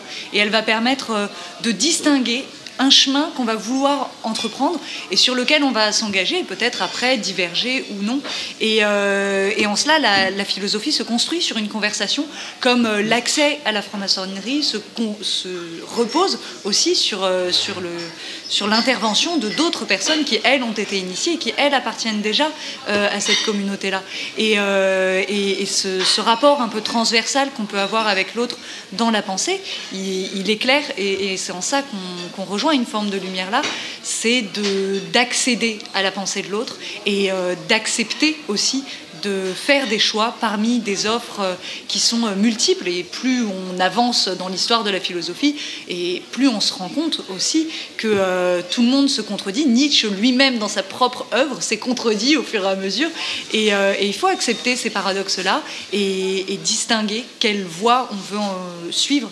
Et en cela, la, franc-maçonnerie propose quelque chose. C'est une proposition. C'est pour ça qu'on dit chez nous que la franc-maçonnerie est une école mutuelle. C'est une école où il n'y a pas de prof. Désolé pour les profs. il n'y a pas de prof, tout le monde est prof finalement. Alors, le terme prof est un peu fort, mais euh, on s'enrichit de la parole de l'autre, euh, qu'elle soit euh, convergente avec la sienne ou complètement divergente, comme vous venez de le dire. C'est ça qui est enrichissant, c'est de découvrir à travers la parole de l'autre, sur un même sujet, qu'il peut y avoir des choses qui sont complètement antagonistes avec sa propre parole ou sa propre version des faits. Mais c'est pas pour cela qu'il a tort et que j'ai raison ou que j'ai tort et qu'il a raison. Et c'est pour ça que le côté du ou les, les fameux antagonismes qu'on cherche à, résoudre sont aussi importants. Hervé Miclot sur euh, cette question de franc-maçonnerie toujours. Euh, oui, justement. Euh, dans la franc-maçonnerie, généralement, quand on fait une planche, on s'adresse aux vénérables et les autres peuvent intervenir au niveau de questions. Mais pendant que la planche est faite, il n'y a pas d'interruption. Ça veut dire que chacun délivre sa parole, de certaine manière. Alors moi, ce, qui me gêne, c'est ce qui me gêne, ce qui me pose question en tout cas, c'est euh, comment on conçoit justement une rencontre entre la philosophie et la franc-maçonnerie qui semble quand même extrêmement différente. Différente en quoi? La franc-maçonnerie, c'est dire au départ, euh, chacun va amener justement sa parole qui sera finalement indiscutable. Dans le sens où on refuse la dialectique en franc-maçonnerie, on refuse la question-réponse parce qu'on pense que chacun amène ce qu'il est. Et il y a une confusion peut-être. Amener sa pierre à l'édifice. Absolument. on Il y a peut-être une confusion entre ce que je dis et ce que je suis, parce que ce que je dis n'est pas forcément ce que je suis. Alors qu'en philosophie, on fait une dissociation entre ce que je dis et ce que je suis. Je suis, je ne sais pas ce que c'est, mais ce que je dis, voilà ce que je prétends dire en a- en- avec un argument. Ce qui veut dire que je le prétends parce que tu peux prétendre aussi montrer que j'ai tort. Donc il y a euh, dans la philosophie, il me semble en tout cas, la capacité d'argumenter pour arriver à une vérité sur laquelle on va pouvoir s'accorder. Ça ne veut pas dire que ce sera la vérité définitive, parce que ça c'est un, c'est leurre et heureusement d'une certaine manière, mais en tout cas une vérité qui devrait pouvoir faire que les raisons se rencontrent. Alors qu'en franc-maçonnerie, on reste quand même dans une espèce de respect euh, euh, distancié qui fait que bah, tu amènes ta pierre, etc. Et puis même si l'autre se trompe, eh ben, on ne peut pas lui dire vraiment qu'il se trompe en franc-maçonnerie, puisqu'il il, il dit ce qu'il est. Et c'est là où il y a un problème, au niveau du statut de ce qu'on appelle la vérité. Si la vérité, c'est sa vérité, alors il n'y a pas de vérité et du coup, c'est pas la peine d'argumenter. Si on dit que la vérité, c'est justement l'argumentation, alors on doit pouvoir exiger qu'on ne dise pas n'importe quoi parce qu'on l'a dit. Et je crois que c'est là où il y a un hiatus, de mon point de vue, entre franc-maçonnerie et philosophie. Et c'est pour ça que beaucoup de francs-maçons sont parfois mal à l'aise avec la philosophie. Et c'est pour ça que parfois les philosophes se sont mal à l'aise en franc-maçonnerie. C'est mon cas. Parce que je crois qu'il faut pouvoir exiger quand même que la vérité, c'est plus que l'exposition de ce que je pense. La vérité, ce n'est pas mon opinion, ce n'est pas seulement mon expérience, c'est une rigueur. On en parlera dans la troisième partie. Et cette rigueur, je crois que si les francs-maçons pouvaient adopter cette rigueur-là, ça nous permettrait de désubjectiver le débat et d'arriver peut-être à une certaine, non pas objectivité, mais un sens partagé, en tout cas au moment où les planches sont dites, au moment où on les dit, pour pouvoir faire que la pensée ne s'éparpille pas dans des impressions, dans des opinions, etc., mais qu'elle puisse avoir des axes plus compréhensifs et cohérents que d'autres. Oui, Mais alors Adélie a dit tout à l'heure, même Nietzsche se contredisait, donc c'est Mais difficile. il se hein, contredit avec rigueur. Il se contredit avec rigueur. avec- c'est vrai. Il s'impose euh, une dialectique bien particulière. Michel Baron. Oui, sur ce point. c'est la contradiction entre le, le discernement et la totalité d'un système. C'est-à-dire, en maçonnerie, finalement, l'idéal, c'est le discernement. Quelles sont ma propre limite entre mon désir et la réalité? Principe de plaisir, principe de réalité. C'est ce qu'on apprend hein, tout au cours de notre carrière, entre guillemets, maçonnique, c'est à discerner, c'est-à-dire le possible pour moi et le possible dans la relation à l'autre. Dans un système philosophique, c'est bien un système dont il est question. Un système qui s'impose et qui devrait être la loi pour tous. Et nous, on dit non, précisément. C'est là la liberté, mais pas une liberté euh, anarchiste, une liberté de nos limites. C'est l'apprentissage de nos limites par rapport euh, à, l'espèce euh, d'idéologie ou d'idée que tout serait possible. Eh bien non, on apprend en maçonnerie que tout n'est pas possible non plus, à commencer par soi-même. Et ça, je crois c'est ce qui nous distingue, c'est vrai Hervé, ce qui nous distingue d'un système et de l'arrêt de nos propres limites et de la limite des autres entre nous, en- envers nous. Dans ce que tu soulignais hein, tout à l'heure, dans l'idée de la philosophie de la communauté aussi. Alors, en, franc-maçonnerie, il y a une dimension qu'on n'a pas évoquée, c'est la, la dimension initiatique. On est dans un rite initiatique, on va parcourir euh, degré après degré, à travers euh, des mythes, des légendes, des personnages qu'on va vivre, dont on va s'inspirer. Euh, Est-ce que ça a un sens, d'un point de vue philosophique, ce côté euh, initiatique? Je ne parle pas d'anthropologie, vraiment au sens philosophique, c'est-à-dire l'idée que l'homme est perfectible. Donc ça, je pense que vous pouvez citer plein de philosophes qui ont dit oui, et peut-être d'autres qui ont dit non, en fonction de leur, euh, culture et leur euh, système philosophique. L'homme est, est perfectible, et à travers un rite de perfectionnement, peut-être d'accession à une certaine forme de, de- perfection, eh bien, on peut arriver justement à se perfectionner en se transformant soi-même. Pas d'un point de vue de, de psychanalyste, peut-être c'est deux choses différentes, mais d'un point de vue initiatique. C'est-à-dire sa dimension à soi-même, à l'autre et au monde, en fait. Est-ce que ça a un sens au niveau philosophique, cette dimension initiatique? Je sais pas, qui est-ce qui veut prendre la parole C'est quoi C'est une, question bête ou c'est une question très tellement... euh, Non, non. euh, Ça me, semblait, ça semble important parce que sinon, si on reste sur euh, la franc-maçonnerie, c'est comme un, système de pensée et finalement on peut penser, on peut parler, même avec tous les défauts que vous avez évoqués.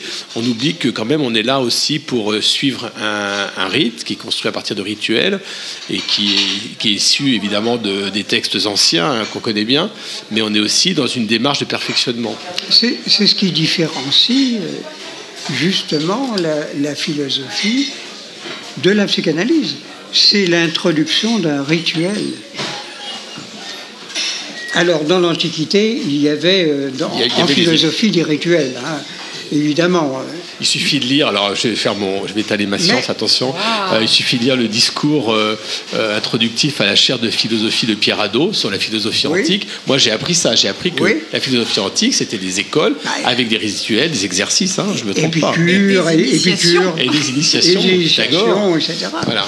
Euh, cher Philippe, on a perdu 40 450 é- auditeurs là avec ta phrase sur Pierre Hadot, là. Bon, il faut lire Pierre Hadot. C'est un tout petit bouquin, c'est magnifique. Mais que je peux intervenir oui, bien sûr. pour, Hervé, euh, Hervé. Euh, le côté initiatique, euh, qui, est, qui vient de, de- des orphiques, entre guillemets, ce qu'on appelait, c'est-à-dire cette espèce de, cette espèce de, de entre-nous. Je vais dire ça comme ça. On va être initié parce qu'on va quand même être entre nous, et en franc-maçonnerie, on est entre nous, puisqu'il y a les le, le sacré le profane, les initiés, les, les profanes, etc. Euh, J'ai l'impression que la franc-maçonnerie, elle, elle, euh, elle navigue entre deux pôles.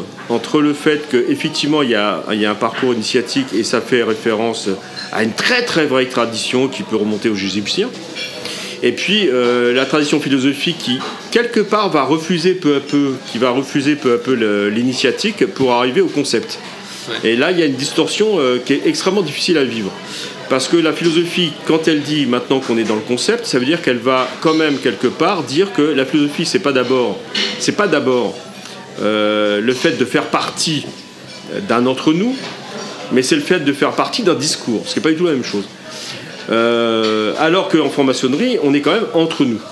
Et contrairement, alors là on sera peut-être en désaccord avec Michel, non, en philosophie, il n'y a pas de système clos. Il y a des propositions de sens qui sont infiniment discutables, qui sont discutables à l'infini. Et c'est pour ça que la philosophie n'a jamais fini de poser des questions qui ont été posées avec des réponses différentes. Alors qu'en franc-maçonnerie, il y a une espèce d'ambiguïté, c'est qu'on veut initier effectivement pour, euh, pour réactiver une tradition, pour euh, montrer des filiations, et pourquoi pas, ce qu'on appelle finalement le- la réactivation d'un sens à travers l'histoire. Mais en même temps, le problème, c'est que parfois, moi, quand je parle avec des francs-maçons, avec mes frères, mes sœurs, etc., ou même des profanes, mais quel est le sens de ton initiation? Et là, il n'y a pas beaucoup de francs-maçons qui sont capables de répondre en dehors des clous, c'est-à-dire en dehors de ce qui est marqué déjà dans l'initiation. Et alors, si l'initiation, c'est le fait de répéter euh, un catéchisme, pour être un peu provocateur, c'est pas une initiation. Si l'initiation, c'est le fait de découvrir sa capacité de se perfectionner, il n'y a pas besoin de la franc-maçonnerie. Donc il faudrait savoir où elle se situe. Euh, puis troisième réflexion, euh, j'insiste là-dessus lourdement, mais euh, je, vais le faire quand même. Il ne faut pas oublier que la, franc-maçonnerie, a été extrêmement répandue au Troisième République. Les trois quarts des députés en France étaient francs-maçons. Donc elle a été activement politique. Et elle a amené des thèmes sociétaux ou politiques à l'époque, etc., extrêmement puissants, sur lesquels la franc-maçonnerie actuellement est en train de se redéfinir, en fait, la laïcité, etc. Alors, ce qui me gêne un petit peu dans la franc-maçonnerie actuelle, c'est qu'elle se référen- elle fait une référence au passé euh, pour conserver, d'une certaine manière, cette dynamique. Mais est-ce qu'on n'est pas en train de se tromper d'époque?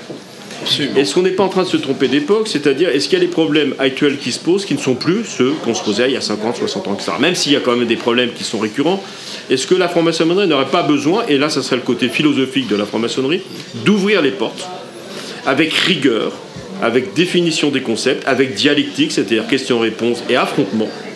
Parce que l'affrontement, c'est la meilleure façon d'affirmer une amitié.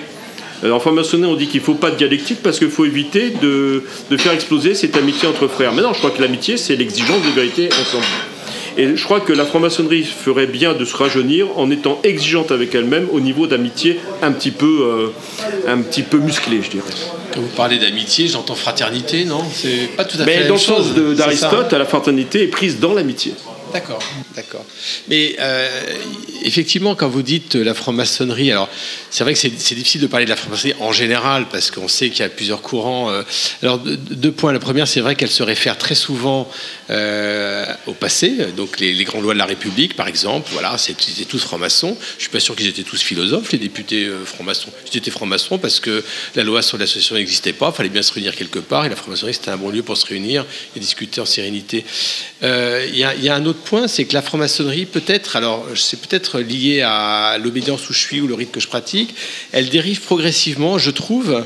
Euh, elle perd un, peu ses côtés philosophiques, elle perd un petit peu son côté initiatique pour aller vers un truc, si je voulais être méchant, qui se tourne vers le développement personnel, un peu. hein, un truc un peu. euh, on parle de soi dans les planches, on va dire voilà, ma quête, mon chemin, ma vie, mon œuvre, enfin voilà. Et ça, je trouve ça assez terrible parce qu'on on perd euh, toutes les sens justement de la, la franc-maçonnerie. Et le dernier point, il ne faut pas oublier que dans la, la majorité des loges ang- anglo-saxonnes, il n'y a pas de planche. C'est-à-dire que les, planches, euh, comme on disait tout à l'heure pour, je dis pour, euh, pour Adélie, bah, les planches, c'est le travail qu'on fait en loge. On réfléchit sur un sujet, on vient le présenter dans la loge, il y a un débat plus ou moins très bien organisé et sans C'est vraiment un peu comme hein. chroniques. euh, C'est un peu comme des chroniques. Euh, ça n'existe pas, ça existe pas dans les loges anglo-saxonnes. Dans les loges anglo-saxonnes, on a le rituel d'ouverture des travaux, on va sacraliser un lieu, et puis après il y a le rituel de fermeture des travaux, et puis ça suffit. Ça suffit, c'est un peu comme une messe en fait finalement avec tous les, tous les rituels. Et, plus ça va, plus je crois que je vais aller dans les loges anglo-saxonnes parce que les planches au bout de 30 ans, ben c'est pas toujours gai quand même. Michel Baron. On a euh, peut-être euh, tort euh, concernant, notre rapport à la philosophie d'être trop axé sur le XVIIIe siècle. En fait, les philosophes maintenant reconnaissent que la grande révolution de la philosophie s'est passée au XVIIe siècle. Les plus grands penseurs, les plus révolutionnaires, c'est au XVIIe siècle, y compris dans, euh, dans des courants euh, extraordinairement progressistes, c'est au XVIIe siècle que ça est passé. La philosophie au XVIIIe siècle est une philosophie qui continue vaguement le XVIIe siècle. Et que c'est au XVIIe siècle qu'on devrait revenir pour notre vraie réflexion sur la, sur la relation entre la maçonnerie et la philosophie. Et on commence à revenir beaucoup sur cette période de- du XVIIe siècle où la modernité s'est passée. Concernant le- les résultats du XVIIIe siècle et la, et la Révolution, on parlait de courant maçonnique. Il faut dire que la, la Révolution française n'a pas été tendre du tout et les idées nouvelles n'ont pas été tendres pour la maçonnerie Ah non, c'est clair. un immense, une immense, euh, un immense nombre de maçons ont été décapités.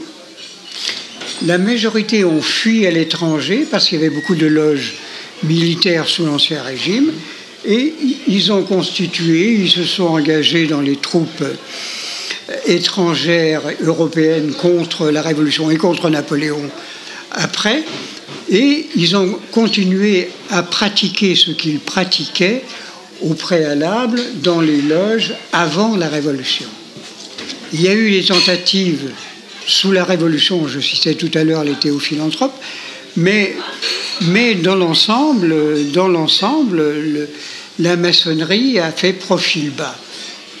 Et elle n'avait pas grand-chose à proposer. Déjà le XVIIIe siècle, sur le plan philosophique, à part les quelques grands philosophes qu'on connaît, mais qui qu'on ne classe plus trop maintenant dans le domaine purement philosophique, que ce soit Voltaire, etc., euh, ont continué leur travail jusqu'à la Révolution, mais en même temps, la maçonnerie a fait très profil bas durant, durant la Révolution, il faut le dire. Durant, la terreur, enfin tout ce qui a Bah, suivi bien la sûr. Révolution, bien sûr. La- Il la se passait peur, plus rien en etc. province, alors qu'avant on pouvait se réunir. Et, On pouvait et faire de la et- musique. Et souvent l'hostilité même, Oui. mais cachée.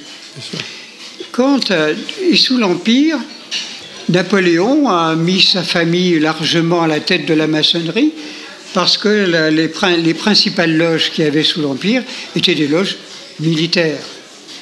À la Restauration, pendant 33 ans. On oublie que pendant 33 ans après Napoléon, il y a de nouveau, il y a de nouveau la royauté. Et que cette royauté a retrouvé la maçonnerie classique. Et que donc il y a deux maçonneries en France. On oublie ça philosophiquement.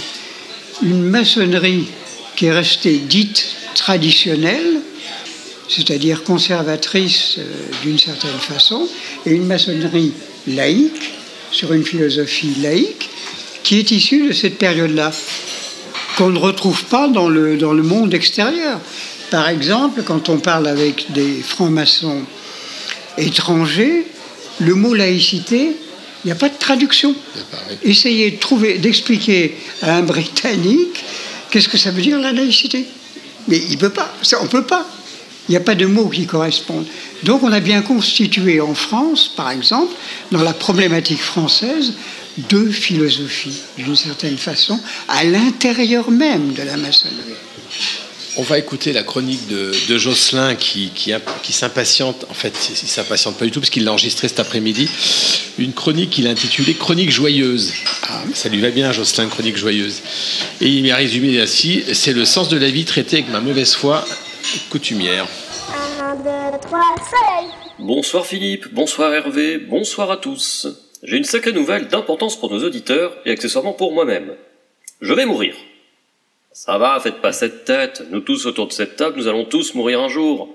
Dans des circonstances différentes, en plus ou moins bonne santé, c'est le destin de chacun sur lequel nous n'avons finalement que peu de prise. En fait, nos existences se déroulent entre deux faits antonymes et contraires, la naissance et la mort. Entre ces deux moments, il y a la vie, Bon, je ne vais pas parler de l'augmentation du nombre du vivant et du réarmement démographique. La démographie, c'est bien. Lutter contre la hausse de la mentalité infantile, c'est mieux, et c'est une autre histoire. Bref, il y a la vie, et surtout ce qu'on en fait, et ce qu'on nous en fait faire. Certes, nos vies de bourgeois parisiens ne sont pas les mêmes que celles des migrants fuyant la guerre ou la misère pour bénéficier de notre généreux système de santé, Heureusement que nous avons un bienveillant gouvernement pour nous protéger de l'invasion des sarrasins et des miséreux venus en masse, soit à une vache près, 1% de la population de notre beau pays. Dans nos vies de joyeux bourgeois, nous avons donc le temps de penser à la mort de manière plus intellectuelle que les migrants en train de couler en mer. La mort fait peur, c'est indéniable. N'est-ce pas par peur de la mort qu'on a inventé l'idée de la vie après la mort? Bon, et pour le contrôle des masses qu'on a inventé l'enfer, mais ceci est une autre histoire. La peur de la mort nous pousse parfois à des absurdités comme le longévitisme ou le transhumanisme, ce qui revient à se faire injecter du botox et des vitamines douteuses alors qu'on milite contre la vaccination des enfants. Tout cela n'est que l'avatar d'une forme d'égoïsme engendrée par la pétoche de la Camarde. De là à penser que nos grands entrepreneurs californiens milliardaires qui veulent par tous les moyens prolonger leur existence ne sont que des pétochards pleurnicheurs, il n'y a qu'un pas que je laisse leur sycophante franchir. Cette même peur de la mort est aussi à l'origine du mal. N'est-ce pas par peur de la mort qu'on cherche par tous les moyens à s'enrichir et donc à appauvrir autrui On se paie des soins au tarif exorbitant pour gagner du temps de vie supplémentaire. Mais ce faisant, au lieu de vivre, on travaille pour gagner sa vie, voire on perd sa vie à vouloir la gagner. Pire, au nom de cet idéal d'enrichissement, pour gagner du temps de vie, on peut vivre du travail d'autrui sans que les travailleurs ne puissent vivre de leur travail. Ou alors, tel le lecteur de Benjamin Franklin, on ne vit que pour le travail et la frugalité pour accumuler de quoi survivre et l'addition est parfois lourde à payer, surtout quand on s'aperçoit que ce n'est pas son métier qu'on inscrira sur sa pierre tombale. Cette idée du temps de vie lié au travail, la fiction l'a développée. Je pense à la carte, cette nouvelle de Marcel Aimé, dans laquelle le salaire est littéralement le temps de vie, et surtout à ce film sorti en 2011 avec Justin Timberlake, Time Out, qui reprend cette idée de temps qui reste à vivre. Comme d'habitude, ce sont les classes ouvrières qui en souffrent le plus. Ces deux œuvres nous montrent à quel point les inégalités peuvent être mortelles. Pour en revenir à mon idée initiale, Montaigne disait dans ses essais que philosopher, c'était apprendre à mourir. Chose que nous apprenons aussi lors de notre démarche maçonnique. La mort est inéluctable, et nos œuvres ne sont guère plus que des châteaux de sable. Seuls restent nos valeurs et notre héritage immatériel que nous tentons de transmettre à ceux qui nous succèdent, et qui sont de moins en moins nombreux. D'ailleurs, moi qui vous parle, je serai, à moins de sortir un vrai ouvrage de référence, complètement oublié dans quelques générations, et les quelques traces que j'aurai laissées seront remisées dans les rayonnages d'une bibliothèque oubliée. Mais au fond, apprendre à mourir, n'est-ce pas aussi apprendre à vivre et accepter l'inéluctabilité de la mort? Mais aussi à refuser l'aliénation du travail, ou ces idéologies qui font de nous des travailleurs sans cesse déshumanisés au nom de la peur de la mort? La philosophie et l'initiation ne nous apprennent-elles pas tout simplement la liberté? La morale de cette histoire, somme toute bien absurde, des êtres non moins absurdes et insignifiants au regard de la grandeur du cosmos que nous sommes, ce sont des Anglais, hein, des Anglais, qui nous l'apprennent. Je pense en effet à cette œuvre très hautement philosophique qui The Meaning of Life, réalisée par les Monty Python, où des poissons s'interrogent sur le sens de la vie, de la naissance à la mort, en commentant des situations humaines. Eric Idle nous le rappelle dans la galaxie Sang. Au vu de l'univers, nous ne sommes pas grand-chose, et nos existences n'ont guère de sens. Dans ces conditions, comme il y a une vie avant la mort, vivons D'autant plus que nous n'avons pas, sinon si peu de prise réelle sur nos destinées. Vivons sans trop se faire de mal et en faisant fi de l'adversité. Ou en sifflant dessus, tel Jésus réconfortant Brian dans la vie de Brian, des mêmes Monty Python. Sur ce, je vous laisse. J'ai rendez-vous avec mon conseiller en pompe funèbre. Je ne voudrais pas rater mes obsèques.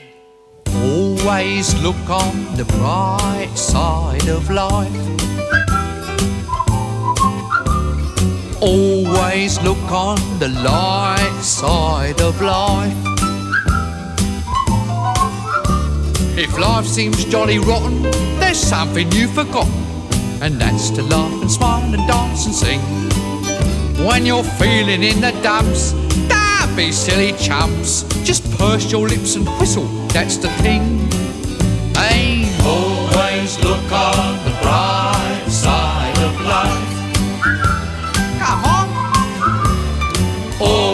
Always look on the bright side of life. For life is quite absurd, and death's the final word. You must always face the curtain with a bow. Forget about your scene, give the audience a grin.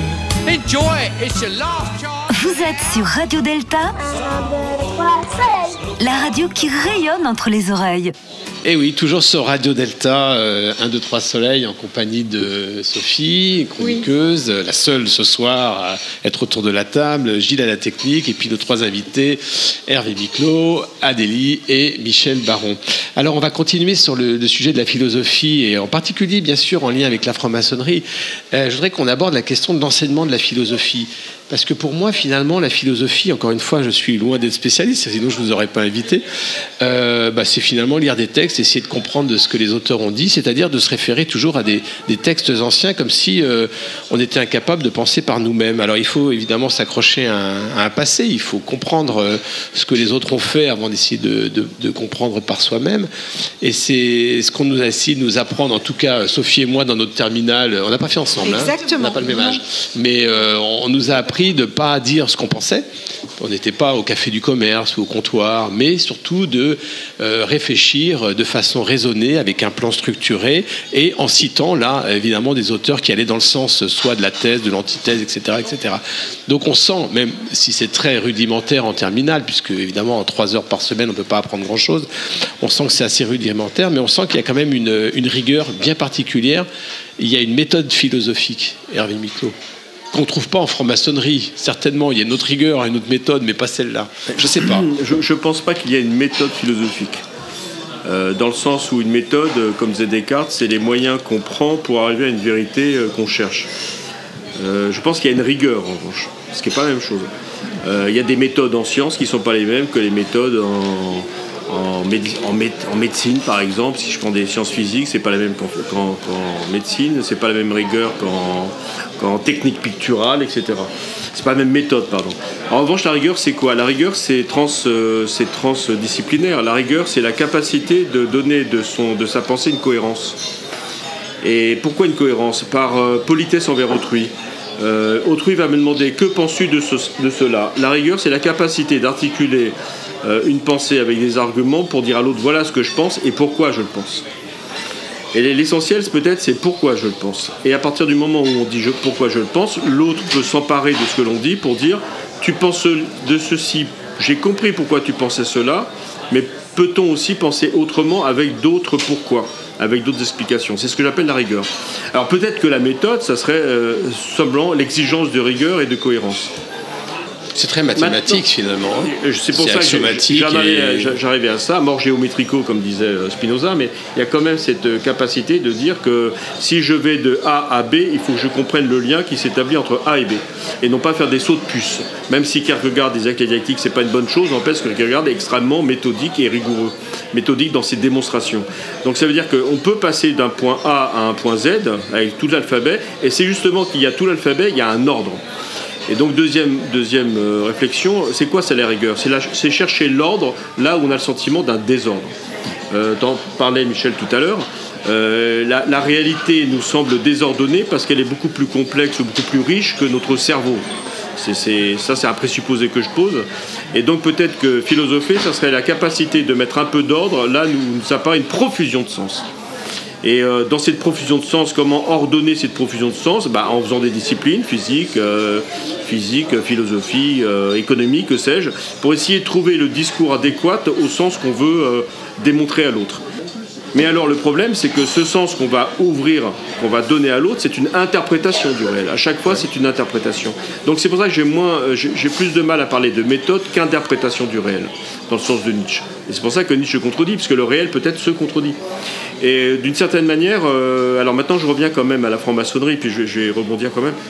La, la franc-maçonnerie, la question qu'elle peut se poser par rapport à l'enseignement même de la rigueur, c'est est-ce que nous voulons être rigoureux parce que nous sommes un héritage? Est-ce qu'on veut être rigoureux parce que nous sommes un vestige? Ou est-ce qu'on veut être rigoureux parce qu'il y a un horizon de sens quand même qui s'ouvre? Et moi, je, je répondrai de manière euh, très, très modeste. hein. je pense que si la franc-maçonnerie a encore un sens, et cela rejoint la philosophie, c'est de défendre véritablement, d'une manière profonde, la liberté de penser. Euh, Adélie. Je, je suis assez euh, d'accord. Adélie mais qui a je- été élève d'Hervé. Oui, attention. exactement. Alors, attention, cette rigueur. Sans influence. Elle, elle est bien passée cette rigueur ou Euh, pas Je dirais que la, la rigueur euh, philosophique et même en général, donc comme Bien il l'a dit, c'est transdisciplinaire, euh, elle passe aussi par un apprentissage de la frustration. Euh, être rigoureux, c'est aussi être capable de, faire fi de certaines euh, choses qui, qui nous animent et qui peuvent découler d'un désir et pas forcément d'un désir euh, entre guillemets raisonné et raisonnable. Et, euh, et donc être capable de faire preuve de rigueur, c'est aussi être capable de renoncer à certaines, euh, à certaines pensées, à certains biais de confirmation qu'on voudrait absolument voir quelque part et qui ne sont pas là. Et, euh, et en cela, je pense que euh, l'apprentissage de la philosophie nécessite de la rigueur, mais nous enseigne aussi la rigueur, parce que la meilleure manière de supporter la frustration, c'est de passer par une forme d'humilité. Et la philosophie nous rend humbles. De toute façon, dès qu'on est face à une nouvelle matière, et notamment lorsqu'on arrive en terminale, on se rend compte qu'il y a face à nous un champ immense, inexploré et complètement inconnu. Et à ce moment-là, il- faut être capable de se replacer dans sa position à la fois euh, d'apprenant, mais aussi de pratiquant, de celui qui va être amené à penser la philosophie. Et, euh, et en cela, il faut être humble parce qu'il faut être prêt à ouvrir son esprit à de nouvelles influences, à de nouvelles idées. Donc, les débuts en philosophie, la plupart du temps, en effet, c'est des choses qui sont un petit peu euh, rudes, euh, manger par cœur les noms des philosophes, apprendre à les écrire Ça, c'est du correctement. bachotage, mais il le faut, il le faut quand Exactement, même, il sûr. faut bachoter, c'est une sûr, nécessité, mais c'est aussi une rigueur. Être capable de s'imposer euh, l'écoute aussi de théories philosophiques contre lesquelles on est, euh, peut-être euh, d'idées qui vont à l'encontre de notre actualité. Euh, je ne sais pas, je suis une jeune femme au 21e siècle, on me transmet les idées d'un vieux type que je connais ni d'Ève ni d'Adam, et on me demande d'y adhérer, c'est compliqué. Mais cette difficulté-là, elle ne doit pas m'empêcher de m'ouvrir à la possibilité que ce soit vrai, tout comme la possibilité que ce soit faux ou que ce soit euh, différent, autre, pluriel. Et, euh, et en cela, c'est une forme de rigueur, la philosophie. Elle nécessite de prendre sur soi et de, se sentir euh, un peu humble face à ça. Et, après, on a des idées. Alors, juste avant de donner la, parole à, Michel Baron, Sophie me, signale que dans le livre d'Hervé Miclot, qu'en penses-tu? Au chapitre euh, 10, la question c'est Puis-je éduquer sans influencer? C'est intéressant ça, hein c'est vraiment une question que tout prof se pose, alors peut-être un peu moins quand on enseigne les mathématiques ou la physique, mais quand on enseigne la philosophie euh, et quand on, on éduque, même si le terme est maintenant terriblement galvaudé, on éduque des jeunes à la philosophie, à la pensée philosophique. Comment on peut le faire sans influencer? Parce que forcément, quand on est philosophe, on a, euh, comment dire, on a des préférences. Le terme n'est peut-être pas bien, bien choisi, mais on a des préférences. Moi, je pensais à mon prof qui nous parlait que de Freud et de Marx. Parce que son, sa vie peut-être était influencée par Freud et Marx.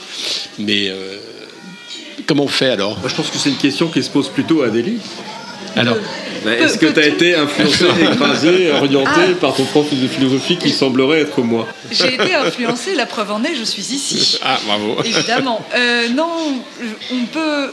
On ne peut pas éduquer sans influencer, je pense que ça c'est impossible, mais on n'influence pas forcément sur les savoirs transmis.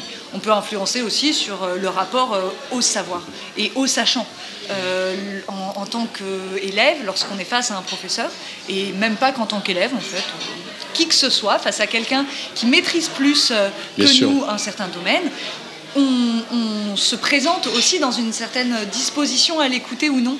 Et je pense que avant même d'adhérer aux savoirs qui nous sont transmis, on est influencé par la personne qui est face à nous. Donc c'est très difficile de, de se détacher de l'influence d'un professeur sur nous, euh, ou même d'un parent, ou de qui que ce soit. Mais, euh, mais peut-être que cette influence, elle peut être positive aussi, parce que tout comme elle peut nous, nous aigrir, nous enfermer vis-à-vis du savoir et de se dire que tous les sachants sont d'un pédantisme terrible, on peut aussi euh, avoir espoir dans une connaissance euh, éclairée et de prendre plaisir à apprendre. Et en cela, le fait d'avoir plusieurs professeurs, et des professeurs qui vont être différents au cours de nos scolarités, et d'avoir différents interlocuteurs, cette multiplication-là, elle nous familiarise avec l'apprentissage. Et ça, je pense que c'est important. Adélie, il y a un poste de ministre de l'Éducation à prendre dans quelques temps. Je pense Ah que là, bah là. le discours est bon. Merci. Euh, Michel Baron, sur ce point.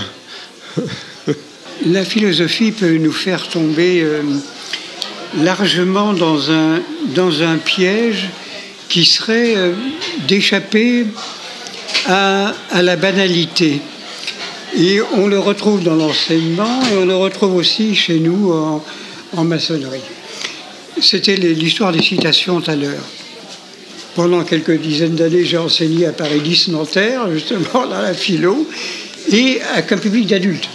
Ce n'était pas un public euh, classique. De- Et il a fallu des mois et des mois pour qu'enfin les étudiants, euh, qui étaient des adultes, parlent d'eux. Il se trouvait qu'il fallait qu'ils aillent chercher en bibliothèque ou en informatique les fameuses citations pour montrer qu'ils savaient ou qu'ils étaient, étaient dans la compréhension de ce qu'on disait, etc. Et enfin, enfin, ils ont commencé à parler d'eux et de la banalité de la vie. Et la banalité, c'est aussi la philosophie. Aller faire ses courses, euh, envier quelque chose, euh, Dieu- avoir désir d'acheter. Dieu est aussi dans les casseroles, comme disait, je Voilà, sais plus si c'est Thérèse exactement. Davila ou Thérèse. ouais. Et c'est toute la différence entre écouter et entendre. Ouais. Écoutez, je vais entendre des citations comme en maçonnerie, le désir de faire une belle citation sur Platon et Kant, et j'en passe et des meilleurs, euh, les mêmes, sou- souvent d'ailleurs, donc comme s'il y avait une espèce de, de récitation obligatoire, avant que enfin on entende ce qu'un frère ou une sœur a envie de dire d'elle-même. C'est ça la philo, c'est entendre ce que l'autre me dit pas ce que j'aurais envie théoriquement d'entendre, et que je n'ai pas du tout envie d'entendre d'ailleurs. Bon, parce que ça me casse les pieds, et puis que c'est ça. Et que c'est toute la différence entre ça et ça.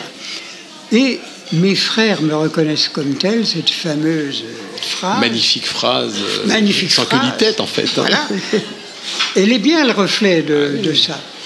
Et alors d'ailleurs, j'irais même plus loin en pensant que même les citations, les citations qu'on entend en maçonnerie, elles, elles se font par, par rapport aussi à une même appartenance euh, sociologique.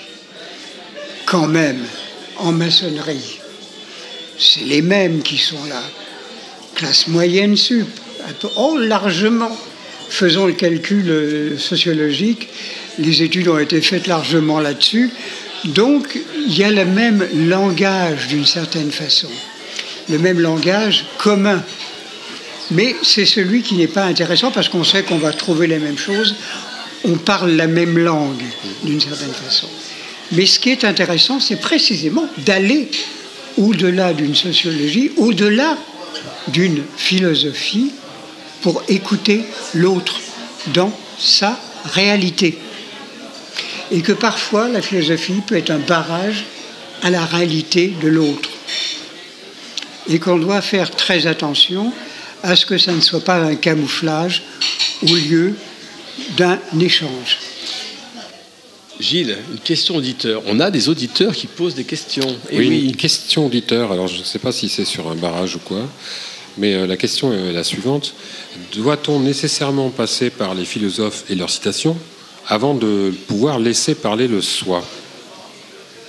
C'est un peu la. la- est-ce La question est-ce est que passer c'est est -ce c'est un passage obligé que de passer par les philosophes et leurs citations avant de pouvoir laisser parler le soi? Non, pas forcément. Ça, ça dépend- J'allais dire, ça dépend des philosophies. Dans le, monde asiatique n'a n'a pas du tout la même réaction que le monde occidental. Et précisément, parler de façon intellectuelle pour trouver le soi, entre, avec le S majuscule, nécessite de se débarrasser de toute philosophie. Je ne peux me découvrir que par moi-même sans le besoin d'autrui. C'est-à-dire, c'est la fameuse question, notamment dans le bouddhisme, la fameuse, la fameuse parole. Si tu rencontres euh, un brigand, euh, donne-lui 30 coups de bâton. Mais si tu rencontres le Bouddha, donne-lui aussi 30 coups de bâton. Il sert à rien. Il va m'indiquer que c'est moi qui pense, c'est mon histoire, c'est pas la sienne. Et d'une certaine façon, alors naturellement qu'on raisonne à l'occidental par tiers interposé et avec l'idée de conserver le gourou qui nous amène à, ce- à celui que l'on va tuer, qui est précisément ce gourou. Dans la philosophie orientale, il ne sert, il ne sert que provisoirement le gourou pour s'en passer. On ne découvre de soi que de soi à soi. C'est dans c'est Ulysse, quand il revient de la guerre de Troie, finalement on passe à, travers des tas de choses, d'expériences, mais il n'y a pas d'Ithaque en dehors d'Ithaque. Je reviens à moi. Je ne veux pas m'amuser à rester dans les aventures avec le cyclope, Circé et compagnie. C'est à Ithaque que je reviens. Et que les indications me font revenir à Ithaque, pas autre part. Et que donc nous, on est dans le fait de pouvoir rester dans des références alors que on a à retourner à Ithaque, point final. au centre du cercle, par exemple. On va écouter tout de suite la, la chronique que nous a laissée Viviane. Demain, c'est le jour euh, souvenir de la Shoah. Et elle a fait cette chronique justement sur ces, j'allais dire cet événement. Elle avait les yeux clairs et la robe en velours, à côté de sa mère et la famille autour. Elle pose un peu distraite au doux soleil de la fin du jour. La photo n'est pas bonne, mais l'on peut y Pourquoi Les ministres européens de l'éducation ont adopté le 18 octobre 2002 la déclaration qui institue une journée de mémoire de la Shoah et de prévention des crimes contre l'humanité. La date a été laissée libre de choix à chaque pays. La France et l'Allemagne ont choisi le 27 janvier, c'est-à-dire demain. Il s'agit d'une date symbolique car elle correspond à l'anniversaire de la libération du camp d'Auschwitz-Birkenau. Dans son livre Si c'est un homme, Primo Levi raconte qu'un jour, au camp, tandis qu'il était assoiffé, il tendit la main vers un glaçon pour s'en désaltérer. Le gardien le lui arracha violemment, et quand il demanda Pourquoi? L'autre répondit Hier ist kein Warum. Ici, il n'y a pas de pourquoi. Lorsque les ténèbres envahissent le monde, il n'y a plus de pourquoi. La recherche de la vérité, Emmet, se transforme en Met, la mort, par le retrait du Aleph, source de vie et de lumière. L'apprenti, qui vient de recevoir la lumière, est semblable au premier homme, à cet Adam, Adam, qui est la contraction de Adama, terre en hébreu, qui renferme d'âme le sang. Adama, c'est aussi Adam plus Ma, qui signifie quoi? L'homme est une question, c'est pour cela qu'il est homme. Sans question, il n'y a plus d'humanité. La recherche de la vérité ne peut passer que par le questionnement. En hébreu, sagesse se dit chorma, c'est-à-dire littéralement la force du quoi. La sagesse, la chorma, c'est l'impossibilité de s'arrêter à un terme et de croire à une certitude qu'elle ne questionnerait pas. La sagesse, c'est poser les questions, ce que Marc-Alain Waknin appelle la cohabilité. On pensera à l'énigme du sphinx. Si Oedipe répond, c'est pour Lévi-Strauss une faute, car il est, pense-t-il, dans la nature des choses qu'une énigme mythique ne comporte pas de réponse. Maurice Blanchot l'exprimait aussi, en disant que la réponse était le malheur de la question. Pour le Talmud, la question est en mouvement, parole inachevée, et replace dans la vie, dans le vide, l'affirmation. Par la question, nous dit le Talmud, nous nous donnons la chose et nous nous donnons le vide qui nous permet de ne pas l'avoir encore ou de l'avoir comme désir de la pensée. Notre parcours maçonnique va ainsi nous amener non pas à trouver la vérité, mais à la recherche du sens, le sens des circumambulations, le sens des rituels, à travers une forme de langage non donné, libre, appelé symbolisme. La démarche maçonnique est intuitive et non analytique. L'explication n'est jamais terminée. La vérité du langage se réfracte dans la vérité de l'intuition. Non, nous ne sommes pas des éternels apprentis, car des pseudo-certitudes que nous croyons détenir lors de notre initiation vont naître des doutes qui vont nous mettre sur la voie et, je dirais, à la manière de Raymond DeVos, nous permettre d'identifier le doute avec certitude. Douter, c'est rester libre. Notre travail en loge nous invite à un dépassement, à une projection. Pourquoi se dit lama? Le sage n'est pas un savant, mais un chercheur. En hébreu, d'ailleurs, apprendre se dit lamed. Et la forme du lamed, qui est une lettre à elle seule de l'alphabet, oriente la pensée car c'est la seule lettre à dépasser la ligne d'écriture vers le haut.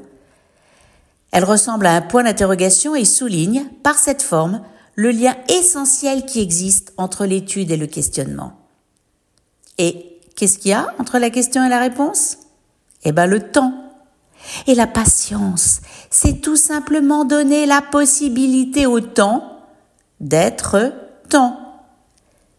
Et voilà pourquoi notre chemin maçonnique est si long. Et voilà pourquoi le temps est sacré. Et voilà pourquoi demain est un autre jour, celui du possible, celui où il fera jour. Rêvons d'une société où il y a un pourquoi, et n'oublions jamais qu'il fut un temps où il n'y avait pas de varoum, un temps sans temps, des espaces sans espace, des hommes sans humanité, un temps où la mort remplaçait la vie, les certitudes remplaçaient la question, et la dictature remplacer la démocratie. Les survivants, mieux appelés les revenants, ont passé leur vie à se demander comment cela a pu être possible et surtout pourquoi. À vous, mes sœurs et frères, ne m'apportez pas de réponse, mais formons ensemble la chaîne du pourquoi qui mène sur le chemin du chemin de la lumière. Et je dédie cette chronique à la mémoire des six millions de juifs et tous les autres disparus dans l'enfer des camps.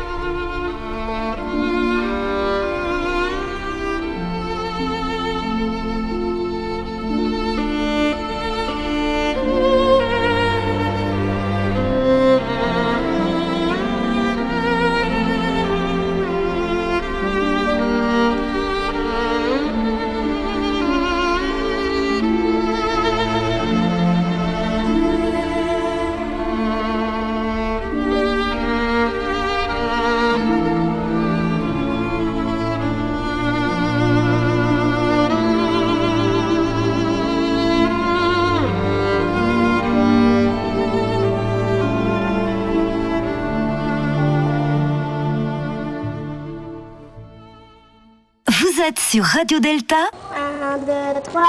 La radio qui rayonne entre les oreilles.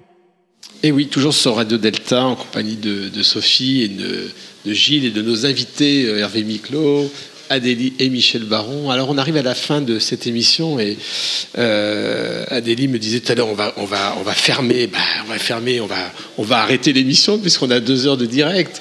Mais euh, je vais vous donner quand même la parole pour avoir un mot, je sais pas, un mot de conclusion, de fin, d'espérance euh, vers des mondes meilleurs. Hervé, Miclo, alors philosophie et franc-maçonnerie. Oui, mais je crois que justement, pour pouvoir prendre distance avec la philosophie et la franc-maçonnerie, il faudrait peut-être se demander euh, euh, quel est leur objet commun, peut-être, et quel est l'objet commun de toute pensée. Et je crois que l'objet commun, quand même, de toute pensée, c'est qu'est-ce que le réel?